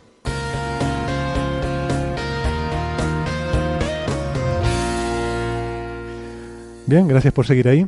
Eh, estamos de vuelta y, eso, nos quedan más temas que, tratar. Em, Alberto nos envió estos días, no, de hecho nos envió la semana pasada, pero no nos dio tiempo de tratarlo. Em, un artículo interesante, eh, creo, porque él, porque él lo dice, Parece, que, es muy interesante. Y es sobre grupos de simetría una cuestión muy, muy matemática. Y bueno, he entendido las palabras paria, monstruo y, la gran familia, ¿no? Y, sí, y Moonshine, que ahora, ahora nos liaremos con la traducción de Moonshine. Venga. Pero yo creo que casi mejor que nos explique Alberto porque nos mandó el artículo, no entendí nada. Le dije, no he entendido. Entonces me mandó una explicación. Le dije, no he entendido nada. Entonces digo, a, ver, si, a ver si explicándolo de palabra se, se entiende mejor. Bueno, a ver, a mí, este, este tampoco es un artículo súper reciente. Yo creo que es como de finales de septiembre o algo por el estilo. No tengo, no tengo ahora mismo la, la, fecha delante. Eh, pero creo que es un artículo muy bonito porque ejemplifica muy bien eh, el tipo de cosa que se busca hacer en matemáticas, ¿no? En, tú cuando estás haciendo matemáticas estás estudiando una serie de objetos más o menos abstractos, más o menos relacionados con tu intuición eh, y para un matemático lo más bonito es encontrar relaciones, sobre todo si son relaciones inesperadas, entre objetos que tú dirías que a priori son extremadamente diferentes. Entonces, este es un artículo que lleva un título muy sencillito, que es Paraya Moonshine, el Moonshine del Paria, ¿vale? Eh, en el que se habla de una de estas relaciones muy especiales entre objetos muy diferentes a priori. Eh, esos objetos son un grupo de simetrías, que ahora hablaremos de lo que es, y una función modular, que ahora también diremos lo que es. Y esa relación es la que se llama moonshine. ¿Vale? O sea, ese, moonshine es precisamente una relación entre un grupo de simetría discreto y una de estas funciones modulares. Y el paria es el grupo de simetrías.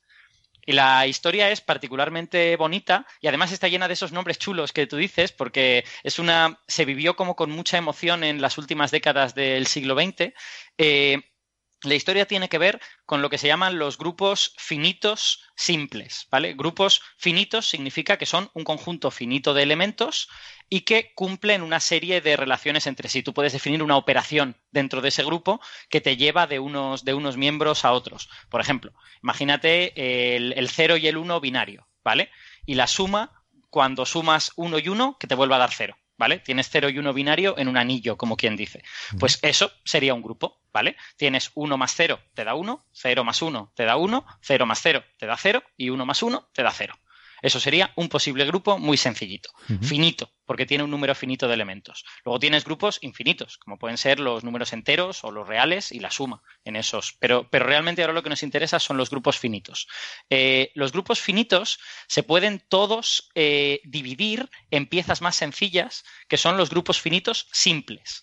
¿Vale? Eh, podríamos explicar lo que es un grupo finito simple, pero por no liarnos mucho y no tirar de la, de la notación no hace falta. Simplemente son piezas eh, particularmente sencillas y que no puedes dividir en otras piezas más pequeñitas y que te permite construir cualquier grupo finito con cualquier operación que a ti se te ocurra que cumpla las condiciones necesarias para, ser un grupo.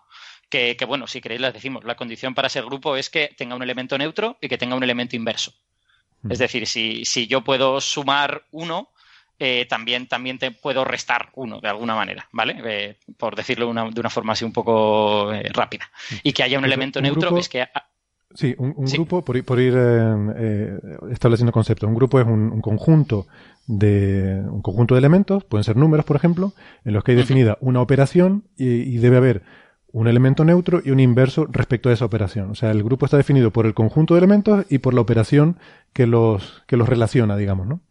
Efectivamente. Y es, y es en ese sentido una estructura relativamente abstracta. Es fácil, es cómodo pensar en términos de números o de cosas para las que tenemos intuición, pero a las matemáticas no les hace falta. El grupo puede ser una cosa cuyos elementos sean objetos supermarcianos y con tal de que tú puedas definir esa operación, pues ya es un grupo y ya cumple sus propiedades. Entonces, sí, Francis. Si me permitís un pequeño detalle, la, creo que la mejor manera de entender lo que es un grupo es eh, recordando a Klein, al programa de Klein. Klein dijo, una geometría es lo que no cambia bajo las transformaciones de un grupo. Es decir, todo grupo lo que define es una geometría, la geometría del espacio sobre el que se aplica el grupo. Es decir, un grupo básicamente representa transformaciones geométricas. Yo puedo, por ejemplo, rotar un objeto 30 grados. Si yo lo roto dos veces, 30 grados y después 20 grados, tendré un grupo si eso equivale a una rotación de 50 grados. 30 más 20. El, grupo tiene que tener la posibilidad de que yo no haga nada, yo no transformo la identidad, de que yo transforme, por ejemplo, rotar 30 grados y que pueda deshacer la transformación, rotar menos 30 grados, hacer una transformación inversa. Y que cuando yo aplique más de una transformación, el resultado sea equivalente a aplicar todas esas transformaciones una única vez. Entonces, eso básicamente es un grupo un conjunto de transformaciones sobre un espacio geométrico. Puede ser un espacio geométrico representable en tres dimensiones, un polígono, un objeto geométrico, o puede ser un objeto abstracto, un espacio abstracto de mm, decenas de miles de trillones de, dimensiones.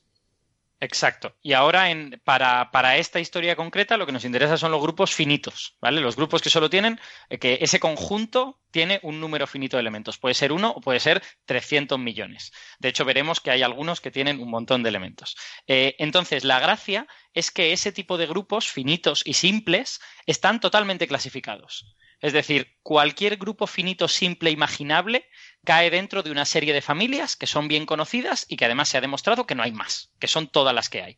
Entonces hay 18 familias que son infinitas, que tienen, que, tú puedes ir añadiendo elementos y manteniendo ciertas, eh, ciertas patrones en la operación de dentro del grupo y pertenecen a esa familia y puede tener tantos elementos como quieran. Eh, esas familias y luego tienes otros grupos que no pertenecen a ninguna de esas familias, concretamente son 26. Ah, bueno, alguna gente dice que son 27, depende si cuentas el grupo de TITS o no, eh, eh, que son 26, que se llaman los grupos esporádicos. O sea, todos los grupos finitos simples caben dentro de 18 familias infinitas más 26 que son esporádicos y que van, digamos, a su aire, ¿vale? Y esto ya es curioso, además pasa en otras ramas de las matemáticas, con la clasificación de las álgebras de Lie también te pasa lo mismo, tienes unas álgebras excepcionales. Siempre es muy bonito ver que tú puedes eh, agotar el número total de ciertos objetos, tan generales como un grupo finito simple, y darte cuenta de que hay gente que no cabe dentro de la clasificación, que se queda fuera, ¿no? Estos grupos esporádicos son muy chulos. Entonces, eh, dentro de los grupos esporádicos hay uno que se llama el grupo monstruo. Grupo Monstruo es el más grande de todos esos grupos esporádicos. Tiene casi 10 elevado a 54 elementos. Así que poca broma. Sí, poca broma con el grupo finito. Es finito, pero no tanto. A ver, eso, es infinito, claro. 10 a la 54 es infinito. Claro, técnicamente no es infinito, ¿no? Pero para la visión de un físico, 10 elevado a 54 es como, bueno, me da igual. Mm. Pues el, el grupo monstruo es, es, es, realmente gigantesco y además tiene una particularidad que también lo hace interesante, que es que de los 26 grupos esporádicos, otros 19 forman parte del grupo monstruo a través de la operación de grupo cociente. Entonces, esos 20 grupos, todos juntos, se les llamó la familia feliz. O sea, ya veis que están apareciendo aquí todos estos nombres tan bonitos. Como grupo muy grande lo vamos a llamar monstruo. De hecho, al principio el, que, el que lo encontró le quería llamar el gigante amistoso, el friendly giant, pero eso no cuajó. Y sin embargo, el grupo monstruo ha cuajado. Eh, entonces tienes el grupo monstruo y la familia feliz. Y los seis que quedan son los parias. Los seis que quedan son gente que no cabe ni dentro de las familias infinitas ni dentro de la familia feliz. Esos son los parias, están expulsados de, la realidad. La anotación es muy bonita, realmente. Mm. También son grupos bastante grandes en general los parias. Creo que no hay ninguno que sea muy, muy pequeño. Eh, entonces, yo, quiero aportar aquí mi, granito de conocimiento a todo esto, de, cosas de las que yo sé, que es un dato muy relevante, sobre todo estás diciendo, que es que parias son, eh, hace referencia a, en la India a esta gente que no está ni siquiera en la categoría de casta, o sea, es gente que está en los estratos más bajos de las clases sociales, ¿no? Entonces ya con este dato tan relevante y, tan interesante sobre lo que estás contando, me doy por satisfecho. Hombre, yo voy, yo voy a añadir, que ver con por qué se les llama así. Voy a añadir de Héctor que Moonshine es una destilería eh, ilegal. Y ya está. que en este caso creo que no, no tiene nada que ver, pero, pero es verdad. Sí, eh, en inglés americano, ¿eh? Que en inglés, americano. Sí. De hecho, ahora cuando, cuando contemos por qué se llamó Moonshine a esta relación, eh, veréis, veréis un poco cuál es, cuál es el sentido. Luego, ya hemos hablado de los grupos. Sí, pero Alberto, una cosita. ¿Por qué, por ¿Quién ha clasificado esto y por qué? Es decir, no, no, digo, es una curiosidad. Es decir, estos son matemáticos que saben, vamos a clasificar cosas. La pregunta de Weston es, ¿de quién es la culpa? ¿De quién es la culpa de esto? ¿Esto es de Barrio Sésamo, del Conde Contar? ¿Cómo es esto? El Conde de Contar, efectivamente. Claro. ¿Qué ha pasado? No, a ver, esto, esto ha sido una obra colectiva que ha involucrado, que creo que a más de un centenar de matemáticos durante 50 años o más. Se terminó en 2004, o sea que es relativamente reciente, ya veis, ¿no? O sea, clasificar grupos finitos simples, tal, cosas que nos suenan a, bueno, pues el más y el menos uno y todo esto, pues se acabó en 2004 realmente.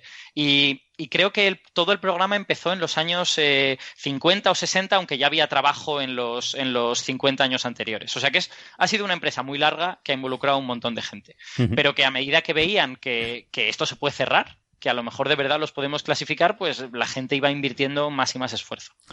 Sí, sí, quizás hay que aclarar una cosa. Los grupos esporádicos, los primeros surgieron en el siglo XIX. A mitad del siglo XIX fue cuando surgió el concepto de grupo y apareció el grupo de Mathieu, que es un eh, grupo esporádico, como en 1860. Entonces, eh, a mediados del siglo XX se puso la moda de que había que clasificar todos los objetos en matemáticas, que era algo que no estaba de moda en el siglo XIX, clasificar de manera sistemática todos los objetos. Y por eso dice Alberto que sobre la década de los 50, varios investigadores premiados, muchos de ellos con medalla Fields y más tarde incluso con premio Abel, eh, empezaron a tratar de clasificar todos los grupos finitos. Y eso se consideró uno de los grandes problemas a resolver en la matemática del siglo XX. Por desgracia, no se logró resolver en la matemática del siglo XX y el último eh, puntillazo se dio en el año 2002, aunque se publicó en el año 2004. Pero ese trabajo eh, ha, dado lugar a más de 5.000 páginas de matemáticas y ha dado lugar a grandes eh, premios para grandes matemáticos que han realizado este trabajo ha sido realmente un trabajo eh, enorme, es una, una, gran catedral de la matemática del siglo XX y uno de los grandes legados de la matemática del siglo XX para el futuro de la matemática. Hombre, es que para contar esos 10 a las 50 elementos del grupo monstruo, pues, habrá... 10 a la 54, no te dejes que es un factor 10.000, eh, cuidado. Sí. me, me, me hizo recordar, Estamos hablando de un número entero con 54 cifras, que es exactamente ese número, no una más o una menos. ¿eh? Exacto, sí, sí, eso, es, súper, es, como súper fascinante, ¿no? Que exista un objeto con esa definición y que sea ese y ningún otro, ¿no? Me, recuerda a esa entradilla de Ortega, ¿no? Que dice, ¿cómo lo saben? ¿Las han contado? ¿Las han contado? Vale, pues seguimos, seguimos con la historia, ya tenemos los grupos y ahora nos queda la otra parte de la relación, que son las formas modulares o las funciones modulares. Estos son eh, funciones, bueno, una función es, es, una relación que te coge un número o una cantidad de números y te saca otro número o otra, o otra serie de números de ellos, ¿vale? En este caso son funciones que están definidas en el plano hiperbólico. Eso quiere decir que te van a coger dos numeritos y esos dos numeritos te colocan en una geometría que es una geometría parecida a un hiperboloide de revolución, un plano hiperbólico. Eh, el, plano, el euclídeo es plano puramente y podemos tener otro tipo de geometrías que les llamamos planos porque también son infinitas en, todas direcciones y porque también podemos definir análogos de rectas a las que llamamos geodésicas eh, y todas estas cosas. Entonces, eh, una función modular es una función que está definida en puntos del plano hiperbólico y te lleva al plano complejo. Te da un numerito complejo, ya sabéis, el número que tiene parte real y parte imaginaria. Y la función modular además ha de cumplir que es tiene una periodicidad muy especial, es altamente periódica en el plano hiperbólico. Y de hecho, tú puedes dividir el plano hiperbólico en triángulos y las funciones modulares eh, dentro los valores de la función dentro de uno de los triángulos están relacionados con los valores dentro de cualquier de los otros triángulos. Entonces, viendo solo uno de los triángulos, tú ya tienes la, función modular, o sea, cogiendo solo un retazo del plano hiperbólico. Y luego hay diversos tipos de funciones modulares según cómo se relacionan los triángulos entre sí. La, la que interesó en primer momento es la que se llama la función j de Klein, que es igual en todos los triángulos y es la única que es igual en todos los triángulos y que en cada triángulo tienes todos los números complejos. Alguno de los puntos de, dentro del triángulo va a alguno de todos los números complejos. Entonces, esas son las funciones modulares. Como veis, en principio nada que ver con grupos finitos. Eh, de hecho, sabemos ahora que las funciones modulares tienen que ver con teoría de números. Fueron utilizadas para resolver, el, para demostrar el último teorema de Fermat mediante una relación que las funciones modulares tienen con las curvas elípticas ahí de nuevo hay otra relación bonita y, en principio que quizá no deberíamos esperar, ya veis, una función sobre un hiperboloide que va al plano complejo que esté relacionada con, una curva elíptica, ¿no? Y a, su vez con teoría de números, ¿no? Eh, pero, Alberto, una pregunta, estas funciones de las que estás hablando, o sea, son funciones definidas sobre un dominio continuo, por lo que entiendo, ¿no? Efectivamente, así es. Y me está diciendo que esto está relacionado de alguna forma con grupos finitos, que me está hablando de cosas discretas. Efectivamente, así eh, es. ¿A, qué es. es guay? ¿Cómo puedes relacionar algo continuo con algo discreto? No, no veo. De la, de la siguiente manera. Eh, como las funciones modulares son funciones altamente periódicas, tú puedes hacer un desarrollo en serie de Fourier o algo similar a un desarrollo en serie de Fourier de la, de la, función modular. Desarrollo en serie de Fourier es cuando yo tengo una cosa periódica, yo puedo construirla a partir de coger eh, un seno o coseno, una oscilación, luego otra oscilación más pequeñita de, de, frecuencia doble, después otra oscilación de frecuencia triple, cuádruple, etcétera. Y juntando todas las posibles frecuencias, yo termino construyendo mi función periódica. Eso es un desarrollo en serie de Fourier. Con las funciones modulares se puede hacer algo similar, dado que son funciones altamente periódicas. Entonces, tú haces el desarrollo en serie de Fourier de esa función y observas los coeficientes de cada una de las frecuencias. Coeficiente de la frecuencia fundamental, de la, del segundo armónico, del tercer armónico, del cuarto armónico. Y alguien, en un matemático que hay, ahora no recuerdo su nombre, eh, en 1978 se dio cuenta de que esos coeficientes que eran eh, del desarrollo de la función j de Klein, esta que os he dicho que es igual en todos los triángulos, esos coeficientes se parecían mucho a las dimensiones de las representaciones del grupo monstruo. Y explico lo que significa esto. Tú tienes el grupo monstruo. El grupo monstruo tiene 10 elevado a 54 elementos. Y como Francis ha dicho, eso representa transformaciones sobre algún espacio geométrico. Lo que pasa es que según a qué espacio geométrico lo apliques, pues a transformaciones la vas a tener que expresar de una manera o de otra. Cada la adaptación de la acción de un grupo a cierto espacio se llama representación y no siempre es posible adaptar un grupo a cualquier espacio imaginable. Entonces, tú tienes ciertas representaciones que existen y otras que no. En concreto, el grupo monstruo tiene la trivial, la representación más sencilla, que es la que tienen todos los grupos, es eh, no hago nada en mi espacio geométrico con ninguno de los elementos del grupo monstruo, ¿vale? Eso se llama la representación trivial. Pues la siguiente, que no es trivial, tiene dimensión, a ver, 196.893, si no recuerdo mal, si no estoy acordándome mal del número. O sea que fijaos que hay un salto. Tú no puedes crear una representación del grupo monstruo de dimensión 1000. O sea, que actúe sobre 1000 números y los transforme. Tiene que actuar sobre 196.893. Entonces, ahora te vas al desarrollo en serie de la función j de Klein, el desarrollo de, Fourier, y te das cuenta de que el segundo coeficiente es 196.884. Es decir, la, primera, la dimensión de la primera representación del grupo monstruo más uno.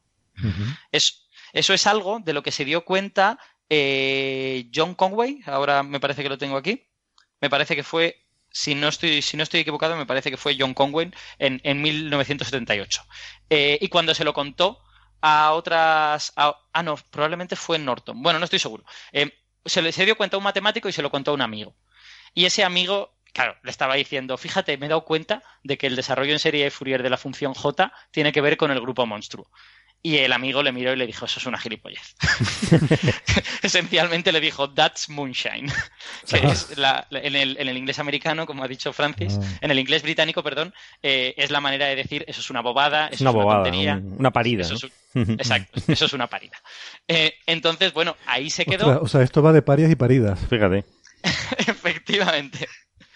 Ahí se quedó esa cosa en el año 78, pero unos años después, creo que fue en el 84 o algo así, eh, se demostró que efectivamente eso era así y no solo era así para el primer coeficiente del desarrollo en serie de Fourier, sino que era así para el siguiente, para el siguiente, para el siguiente. Todos salían como combinaciones, como sumas y restas sencillas de las dimensiones de las diversas representaciones del grupo monstruo. Y todos ellos se podían expresar así. De alguna manera el grupo monstruo estaba debajo de la, de la función j de Klein. Y de, lo cual es totalmente sorprendente porque, como tú has dicho, el grupo monstruo es un grupo finito y la función j de Klein es una cosa eh, que actúa en un plano hiperbólico y que es, y que es continua.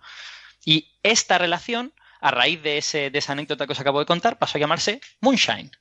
Ahora, cualquier relación entre un grupo finito y una forma modular es una Moonshine.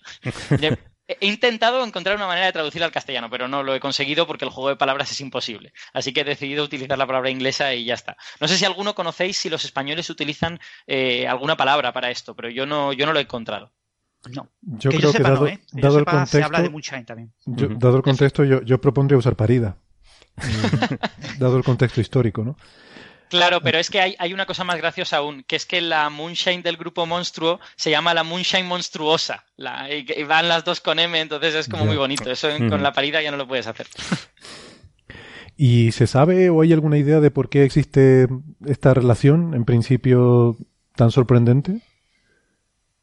Eh, a ver, yo sé que hay cierta relación con algo que se llama eh, álgebra de vértices, que tiene aplicación en teoría de cuerdas. Pero esa parte reconozco que no me ha dado tiempo a estudiármela, así que no, no os quiero mentir. No sé si Francis sabe algo al respecto o has leído al respecto de esto. Bueno, en la teoría de cuerdas, como sabéis, eh, la versión inicial era la versión de cuerdas bosónicas, las cuerdas eh, que vibran eh, con spin entero. Entonces, cuando una, cuerda bosónica vibra, por cuestiones de relatividad mecánica cuántica, tiene que vivir, tiene que estar sumergida en un espacio de 24 dimensiones. Pues eh, cuando uno estudia el espectro de, esas cuerdas, uno observa de que eh, ciertas condiciones de unitariedad, es decir, de que en mecánica cuántica funcionen todas las probabilidades bien, de que cumpla con las leyes de relatividad, etcétera, eh, aparece esa dimensión 24 que resulta que es el doble de 12. Y 12 es 1 partido 12 negativo, es la suma de todos los enteros. 1 más 2 más 3 más 4 hasta infinito. Fíjate, una suma de números positivos ¿Cómo interpreto yo que una suma de números positivos da un número negativo menos 1 partido 12? Pues básicamente utilizando este tipo de funciones. Básicamente la función z de Riemann. Bien, pues lo que se. Eh, esta aparición de la función z de Riemann viene acompañada con este tipo de funciones eh, modulares que ha comentado Alberto y aparece este tipo de números en ciertas compactificaciones en teoría de cuerdas bosónicas. ¿Vale? Mm. La teoría de cuerdas bosónicas solamente representa un tipo de partícula, los bosones, no representa a los fermiones y eh, vive en un espacio de 24 dimensiones. Entonces, realmente se dice, eh, un grupo tan bello, entre comillas, como el grupo monstruo, es decir, un grupo tan complicado por su estructura, la naturaleza lo tiene que haber utilizado de alguna forma. Y la naturaleza lo ha utilizado dentro de la teoría de cuerdas dentro de un concepto puramente matemático, que es la teoría de cuerdas, y aparece ahí, eh, en ciertas compactificaciones, aparece el grupo monstruo, entonces, ciertas compactificaciones que tienen una componente discreta tienen simetrías discretas correspondientes al grupo monstruo. Bueno, has dado ahí un pequeño salto de fe, ¿no? Diciendo que la naturaleza utiliza la teoría de cuerdas. Eh, claro, pero bueno, eh, te quiero decir eh, que el grupo monstruo aparezca en física es muy difícil, lo puedes forzar. Puedes forzar un, espacio abstracto en, informática, en teoría de códigos, para codificar, para hacer cifrado, criptografía, puedes forzar el grupo monstruo. Pero que te parezca de manera natural en alguna rama de la física es muy difícil. Y sin embargo, sorprendentemente, uno de los milagros de la teoría de cuerdas, y se llama así, se llama milagro de la teoría de cuerdas, es la aparición del grupo monstruo. Ah. Qué bonito. Curioso. Bueno. Pues, pues nada, después de haber contado todo esto, la, noticia es muy sencilla. O sea, después de la, de la Moonshine monstruosa del año 84, han aparecido otras Moonshines, pero han involucrado siempre a miembros de la familia feliz. Eh, lo cual eh, pues dependiendo, hay gente a la que no le ha sorprendido porque dice, bueno, si el monstruo está involucrado, es lógico que otros grupos que están dentro del monstruo pues terminen apareciendo en otras moonshines. Eh, esas moonshines relacionan otro grupo con otra función modular, no tiene por qué ser con la función J de Klein, puede ser con cualquier otra. Eh, y ahora, por primera vez este año, se ha encontrado una moonshine que relaciona a un paria con una función modular. Es la primera vez que un paria aparece, porque claro, lo que ha dicho Francis, estos son grupos muy complicados, no tendrían por qué aparecer en este tipo de relaciones, que apareciera el monstruo ya fue una sorpresa, pero a lo mejor pues igual los paria no, aparecen, igual los paria de verdad están desconectados del resto de las matemáticas, y no lo están. Resulta que también tienen su moonshine, al menos el grupo de Onan, que es el que se ha publicado este año, pues tiene su moonshine, y esto hace pensar que otros parias también lo van a tener. Fijaros que esto es, uno de los temas eh, eh, que, desde el punto de vista de los matemáticos, eh, siempre está ahí subyacente, ¿no? ¿Realmente los objetos matemáticos que construimos son objetos que existen en algún mundo abstracto o son solamente meras construcciones lingüísticas. el Quijote es una construcción lingüística, el Quijote no existe. pero un grupo como el grupo Moonshine es una construcción lingüística en el lenguaje de las matemáticas, pero sorprendentemente aparece. De esos 26 grupos esporádicos, 20 grupos, el Moonshine y todos sus subgrupos, eh, eh, todos los que están contenidos en él de manera adecuada, eh, aparecen en por ejemplo, en teoría de cuerdas. Pero es que ahora hemos descubierto que uno de los esporádicos, y de hecho otro prácticamente con toda seguridad también, dos de los esporádicos aparecen también en este tipo de representaciones modulares que tienen una interpretación física muy natural. Todavía no hay una compatificación entre de cuerdas concreta que los instancie, pero con toda seguridad en los próximos meses se va a sacar. Este artículo se ha publicado en septiembre, ¿eh? el 22 de ah. septiembre, así de este año. En menos de un año está en teoría de cuerdas metido este grupo. Y probablemente siguiendo esta línea argumental, también eh, el resto de los esporádicos aparezca también incorporado. Por lo que llegamos a esa maravilla de las matemáticas, que es que algo extremadamente abstracto acaba apareciendo en algo que tiene, entre comillas, una aplicación física, como puede ser la teoría de cuerdas, cuyas aplicaciones físicas todavía son potenciales, pero que están ahí en el aire y que es uno de los grandes descubrimientos de la física de finales del siglo XIX, perdón, de finales del siglo XX y del siglo XXI. En cualquier caso, yo creo, yo creo que lo que fascina a los matemáticos es esto de encontrar relaciones inesperadas, ¿no? Yo ayer se lo contaba a una amiga matemática, que, que, además, como no, lo suyo no es teoría de grupos, no había oído hablar de estas cosas. Y cuando se lo expliqué, no, no dijo nada, se quedó simplemente pensando y al cabo de un minuto afirmó con la cabeza y dijo, qué bonito es esto, ¿no? o sea, la relación de un matemático es, joder, han descubierto una relación inesperada entre dos objetos y después de eso me dijo algo que es todavía más interesante. Me dijo, claro, es que cuando entiendes las cosas, te das cuenta de cuáles son las relaciones. O sea, encontrar las relaciones es equivalente a entender, de alguna manera, para un matemático. Y yo, yo, estoy muy de acuerdo, ¿eh? El grupo monstruo era un bicho que había ahí y ahora que le encuentras estas relaciones, pues de repente te empiezas a dar cuenta de, de lo que es verdaderamente, ¿no? De, de, de sobre qué objetos puede actuar. De todas formas, también, si nos vamos a la parte más técnica, también debemos encontrar que esto ha sido un poquito forzado, ¿eh? O sea, la aparición de esta función, si la miras, la expresión matemática, básicamente la, función z de Riemann es una especie de sumatorio para todos los números naturales, se puede convertir en un productorio de inversos, de 1 partido 1 menos un monomio elevado a s para números primos. Lo que se ha encontrado es una función j con un desarrollo de Taylor de ese tipo, un productorio de 1 partido 1 menos un polinomio. Ese polinomio tiene coeficientes muy grandes, del orden de 5 o 6 dígitos. Eh, con toda seguridad, los otros esporádicos, los otros parias, tendrán también eh, una representación de ese tipo con números aún más grandes, ¿no? Habrá que descubrirlos, ¿no? Pero esto es un poquito forzado, pues son números grandes. Eh, aún así, la, belleza de las matemáticas siempre es encontrar relaciones entre campos aparentemente muy distintos. La belleza de la física es encontrar relaciones entre áreas completamente distintas, conectar agujeros negros con física de fluidos, eh, conectar eh, la astrofísica de las estrellas con eh, cómo funciona una serie de, de partículas, cuasi partículas en grafeno. O sea, ese tipo de conexiones te dan una enorme belleza, porque te extienden un lenguaje útil para hablar de un tema a otro tema completamente distinto y permiten que dialoguen entre sí personas que a priori hablan lenguajes completamente diferentes. Eso enriquece, igual que enriquecen las, los auriculares estos de Google que nos permiten hablar en cualquier otro idioma, ¿no? Eh, eh, aquí estamos eh, poniendo a hablar el mismo idioma a matemáticos que hablan herramientas completamente distintas, que hablan idiomas completamente distintos y gracias a una conexión, a este puente eh, que se ha descubierto ahora y los próximos puentes que se van a descubrir, eh, van a poder hablar eh, de esa manera esos matemáticos y esto va a ser seguramente muy productivo, va a dar lugar a muchísimos artículos científicos en los próximos años. En ese sentido, yo creo, a mí me, gusta mucho la palabra astropartículas, ¿no? que es un tema del que, del que oímos hablar mucho ahora últimamente y que puede, no sé, cosas más diversas que esas, constituyendo una disciplina de la física, parece increíble. Dime, Alberto.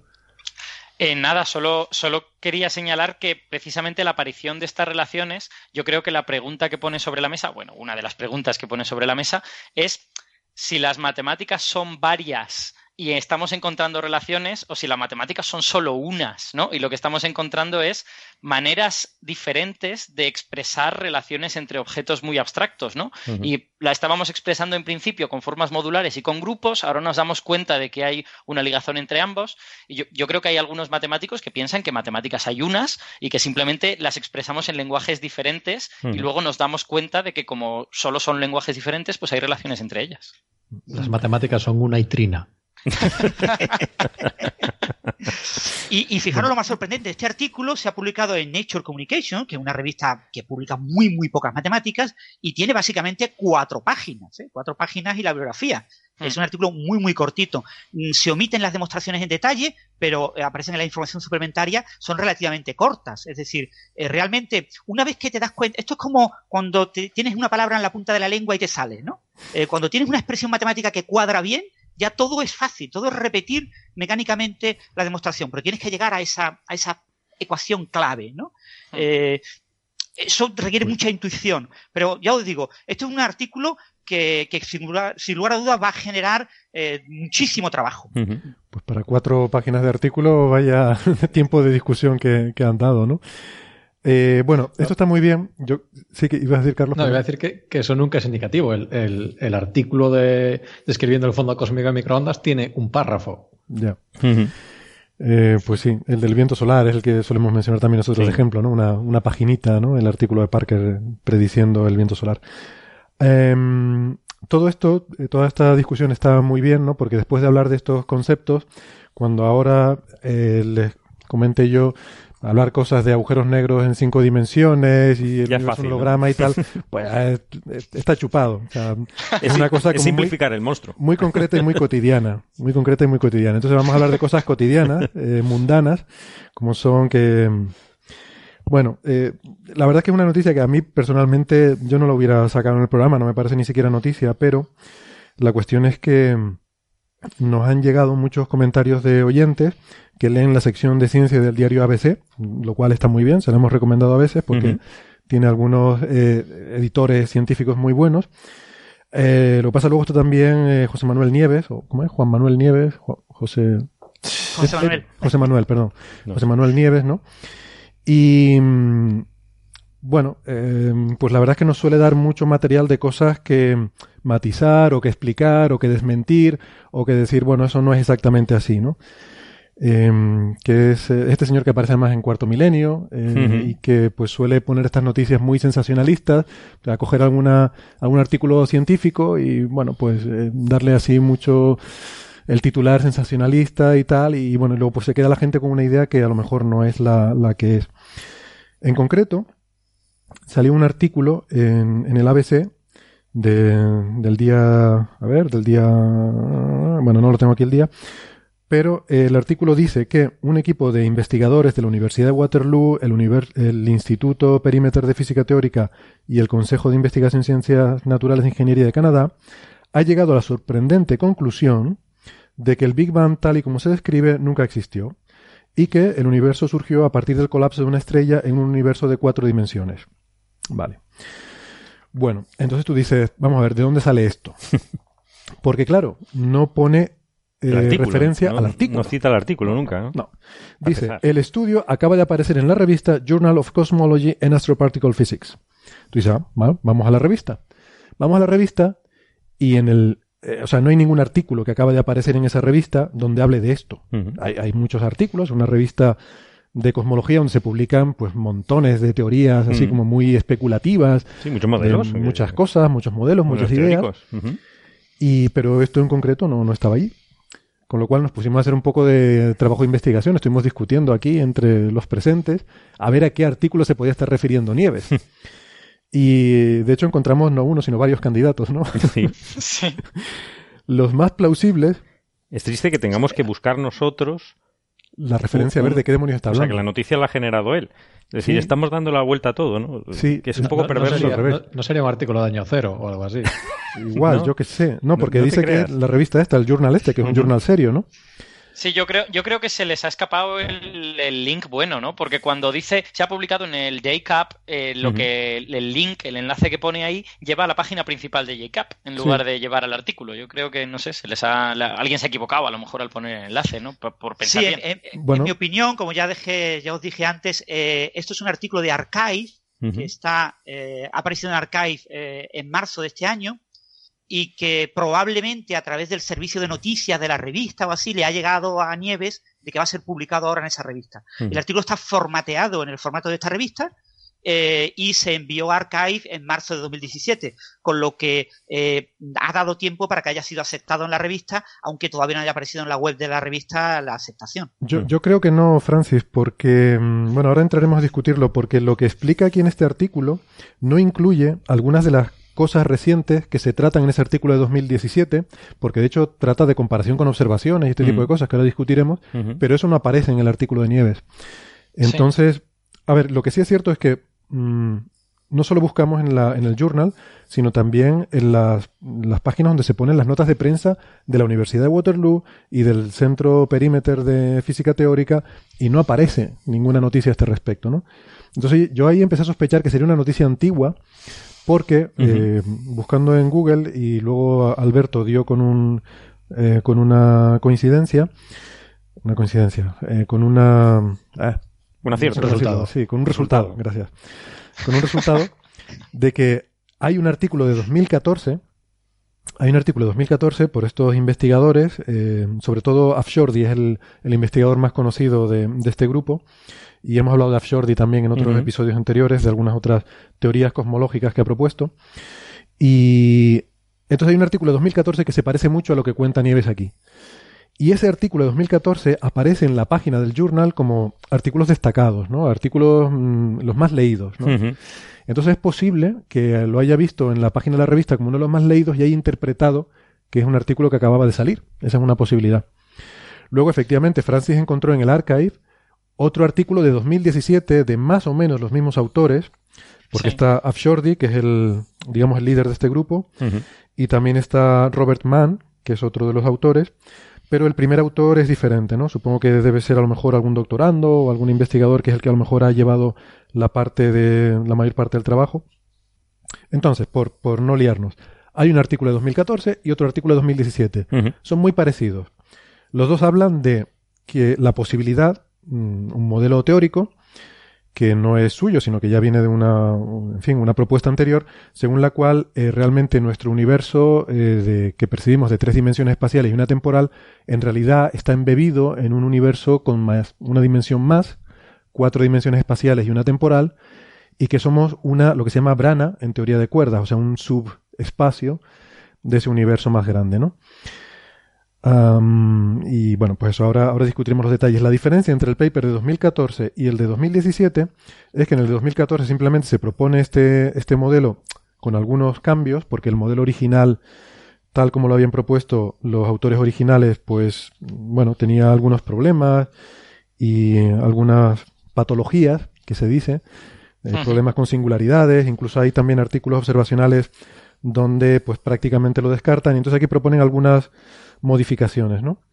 Y luego el artículo de 2017 ya hacen comparaciones con observaciones, eh, que no salen muy bien, vale. pero, pero bueno, hacen algunas, algunas comparaciones con observaciones. Entonces esos son los dos artículos.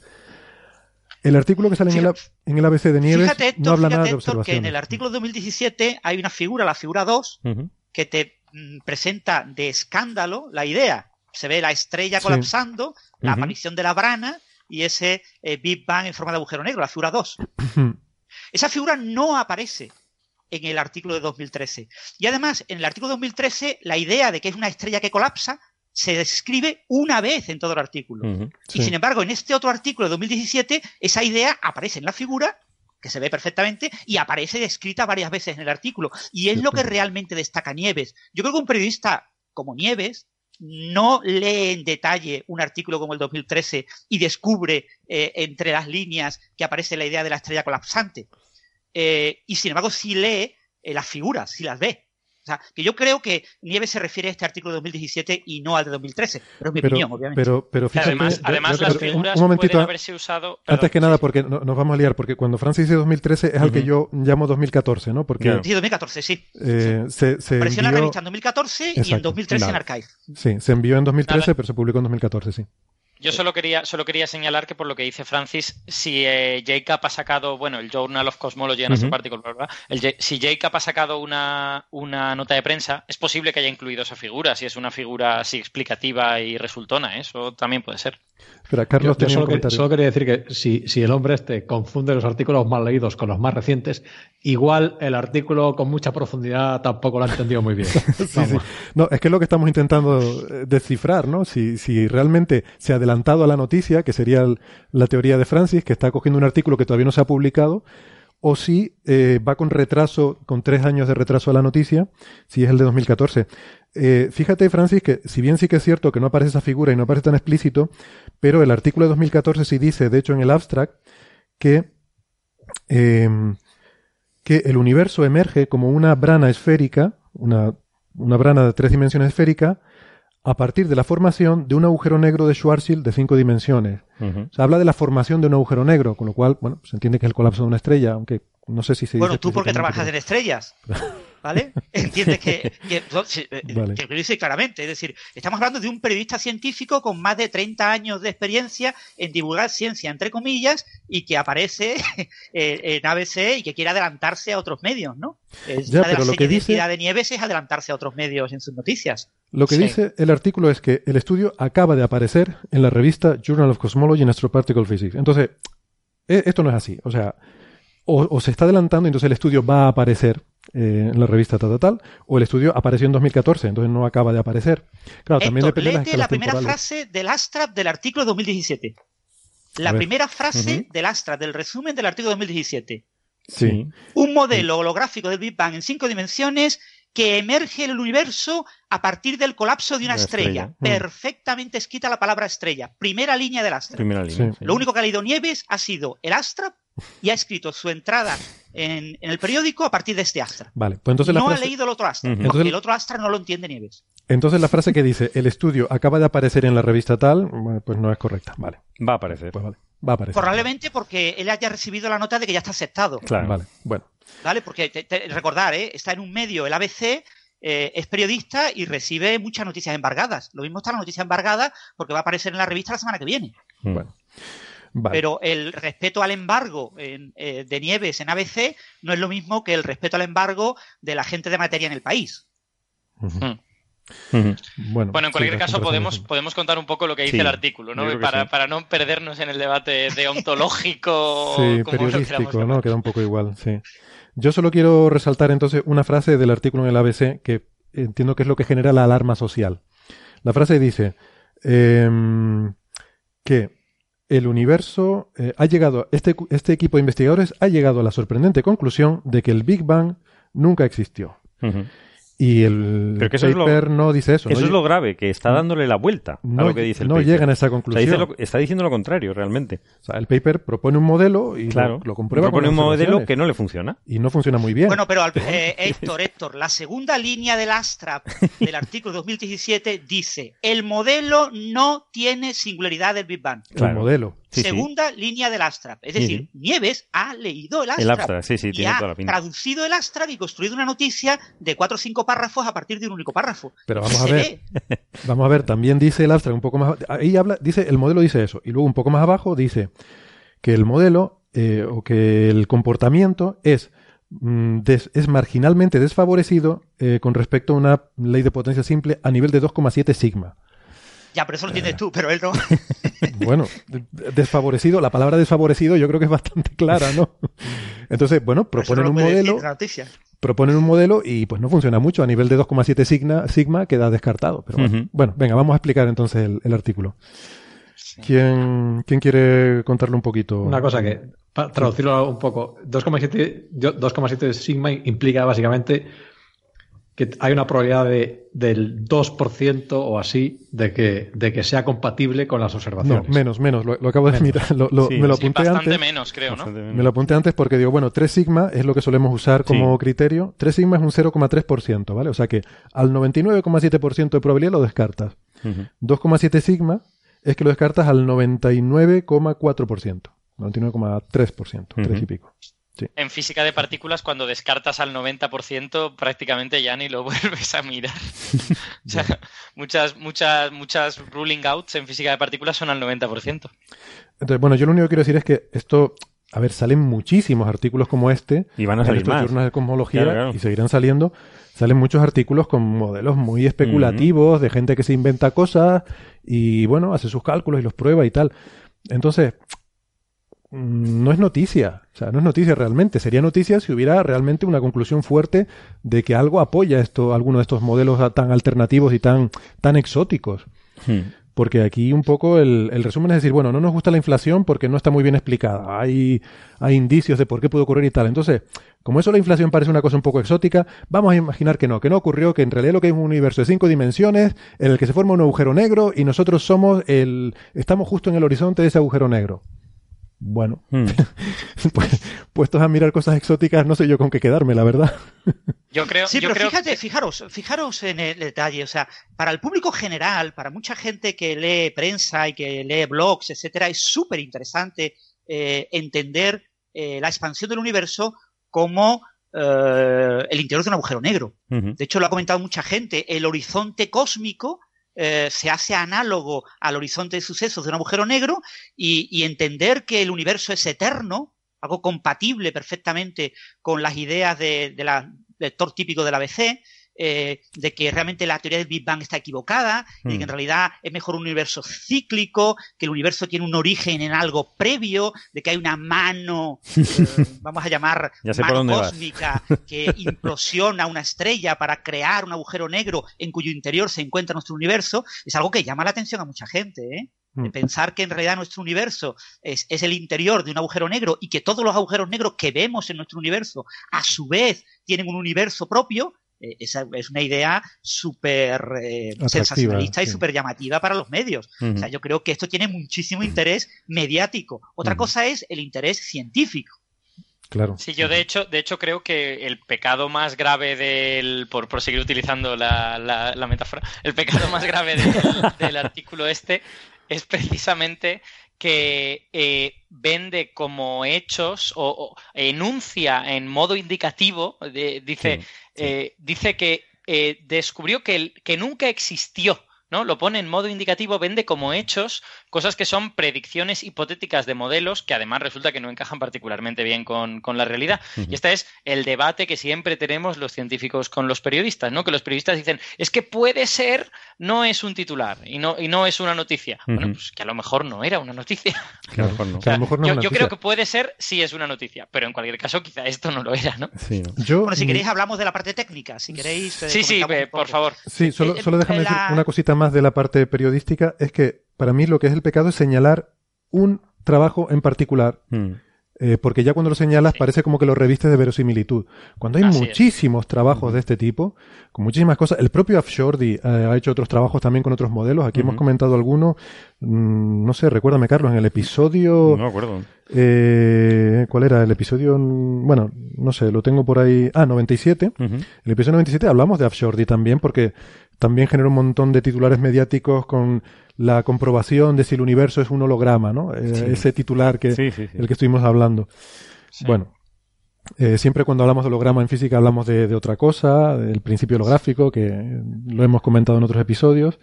No vale la pena reiterarlo. No quiere decir que sea una simulación y que vivamos en Matrix, que ese es otro debate, que puede ser que sí, puede que no, pero ese es otro debate y no tiene nada que ver con el principio holográfico. Eh, venga, Francis, coméntanos un poco el artículo. Sí, eso está relacionado con el principio holográfico, básicamente. O sea, a mm. mediados de los 90, tras la revolución que hubo, la llamada segunda revolución de la teoría de cuerdas, en la que se vio que todas las eh, versiones de la teoría de cuerdas se podían unificar en un mismo eh, bloque, en un mismo contexto, se eh, consideró como algo muy, muy relevante el estudio de lo que se llaman branas. Y entonces una de las ideas que surgió en aquel momento es la idea del mundo brana. que nuestro universo en cuatro dimensiones es eh, parte de un universo que tiene más dimensiones y que como nuestro universo aproximadamente es plano, espacialmente eh, es plano, eh, se puede interpretar como un plano, lo podemos imaginar como una hoja de papel plana en un, universo con más dimensiones. Entonces, si tiene más dimensiones, eh, basta con que consideremos una única dimensión adicional, es decir, un espacio-tiempo de cinco dimensiones, en la que en nuestro universo de cuatro dimensiones, tres más una, es una especie de hoja plana en ese universo de más dimensiones. Entonces, eh, lo habitual en este tipo de eh, aplicación del principio holográfico es asumir que esa quinta dimensión es una dimensión distinguida diferente del resto de las dimensiones que predice la teoría de cuerdas. La teoría de cuerdas predice básicamente un universo con 10 dimensiones o con 11 dimensiones, depende de, la teoría de cuerdas o lo que llamemos teoría de cuerdas.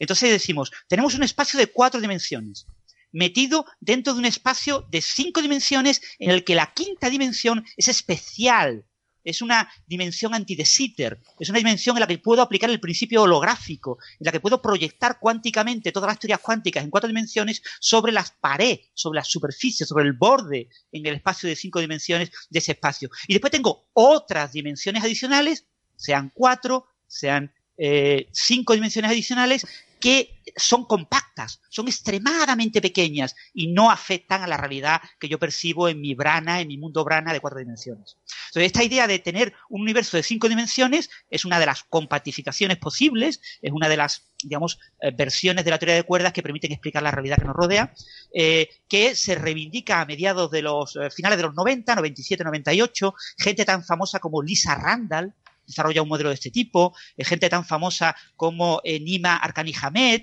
y por supuesto, en este caso, la gente del perímetro, pues básicamente, eh, Vlad, o sea, de Bali, de, de Bali, no sé cómo se pronuncia, produce un Bali. produce un modelo de este tipo. Y entonces Asfordi y otros investigadores del perímetro han seguido esta línea de esos modelos de cinco dimensiones.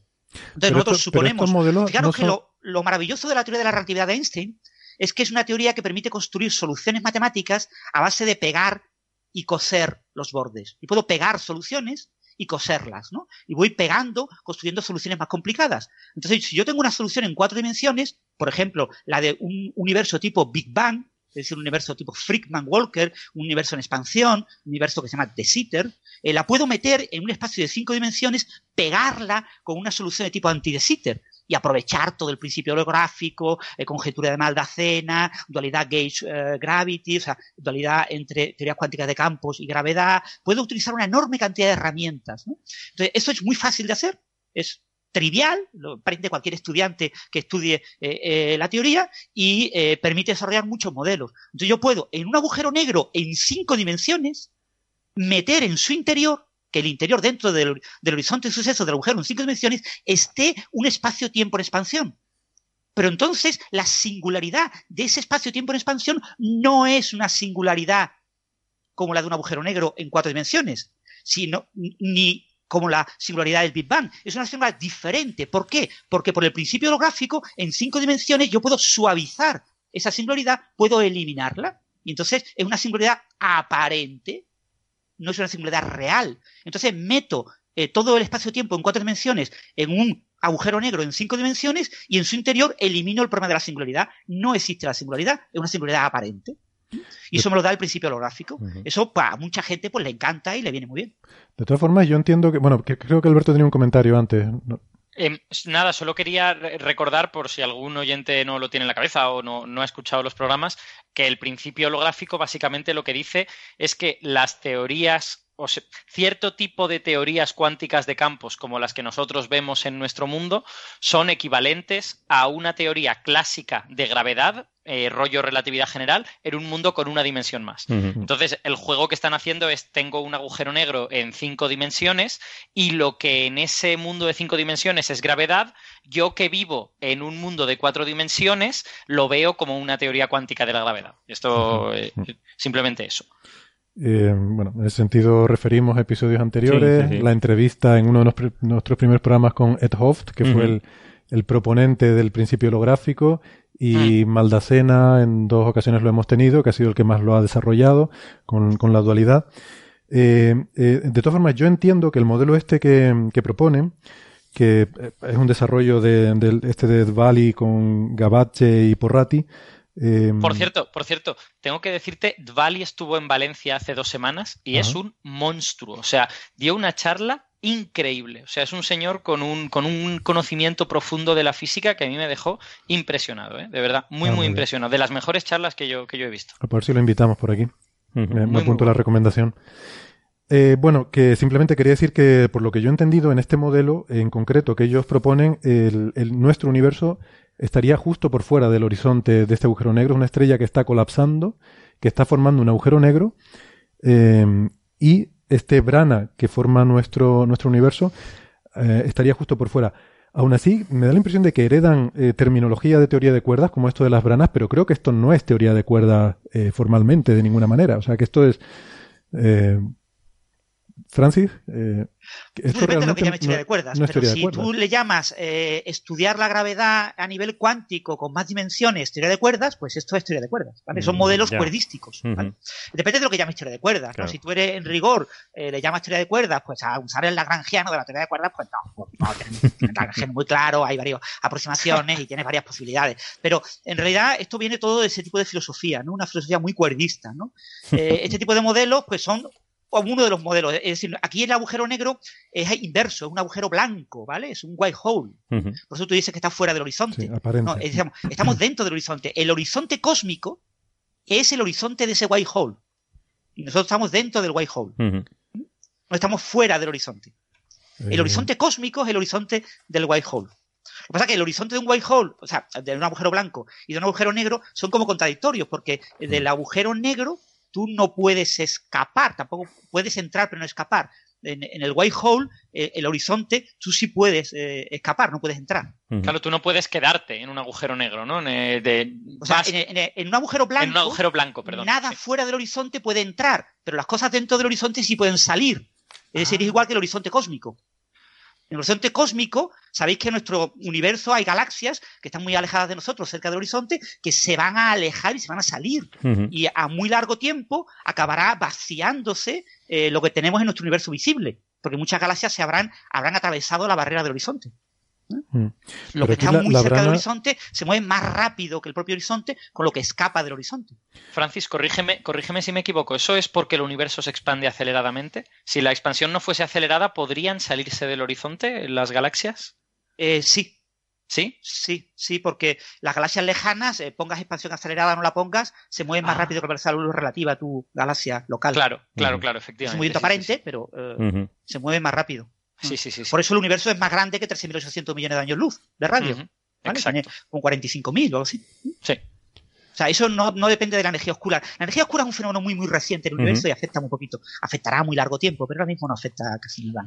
Vale, vale. Sí, entonces ya entiendo, ya entiendo bien la analogía. Yo creo que realmente el link con teoría de cuerdas que hay aquí es, yo cojo un espacio-tiempo del tipo del que me da la teoría de cuerdas, pero me pongo a unas energías tan bajas que no veo las cuerdas. Y lo que hago es tratar de hacer física con ese tipo de espacio-tiempo y con otras, con otras ideas que también vienen de teoría de cuerdas, pero las cuerdas me, dan igual. Estoy a energías demasiado bajas. La idea de los mundos Brana ya hoy en día, o sea, nació en teoría de cuerdas, pero hoy en día la usa todo el mundo. Es decir, Lisa Randall no es cuerdista, claro. Eh, Arcani Jamen no es cuerdista, no son cuerdistas, son de teoría cuántica de campo, son teóricos, ¿no? Pero utilizan la idea de Branas y cuando propusieron la idea de Branas, sus modelos se llamaban cuerdistas pero tres años más tarde ya se dejaron de decir cuerdista porque ya lo empezó a usar todo el mundo. La idea es muy sencilla. Por cierto, otra, otra pregunta, Francis, a ver si tú lo sabes, porque yo como no sé mucho de cuerdas nunca, nunca lo he sabido. Eh, ¿Qué es lo que, o sea, si el universo tiene realmente cinco dimensiones, ¿qué es lo que hace que nosotros estemos ligados a la blana de cuatro dimensiones? Eh, ¿es, eh, ¿Es algo que tiene que ver con nuestras partículas o...? Quiero decir, nosotros no vemos la quinta dimensión, no nos podemos mover en ella, pero estamos embebidos en ese universo de cinco dimensiones. ¿Sabes a qué se debe eso? Eh, no, sé, no, no sé por qué, no sé a qué se debe. Pero en principio los modelos, tú puedes construir modelos de muchas maneras. Los modelos más naturales son modelos en los que la gravedad es la única interacción que ve las dimensiones extra hmm. y que las eh, otras eh, interacciones cuánticas están limitadas al modelo a la brana. Hmm. Entonces tú limitas las interacciones cuánticas a la brana, esas interacciones no pueden abandonar la brana. En, el modelo cuerdista se considera que son cuerdas abiertas cuyos dos extremos están ligados a la brana. Ah. Entonces, los dos extremos de la cuerda están ligados a la brana y sus extremos representan partículas que vemos dentro de la brana.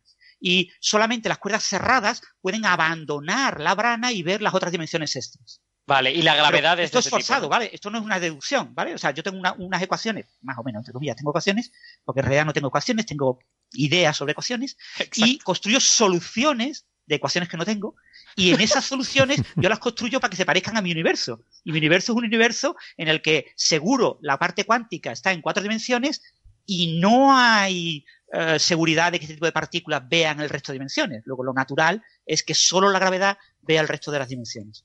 Pero no hay una razón, o sea, no, no hay, mm, que yo sepa, no hay ninguna razón técnica. En algunos modelos se deduce esto, pero muy, muy forzado.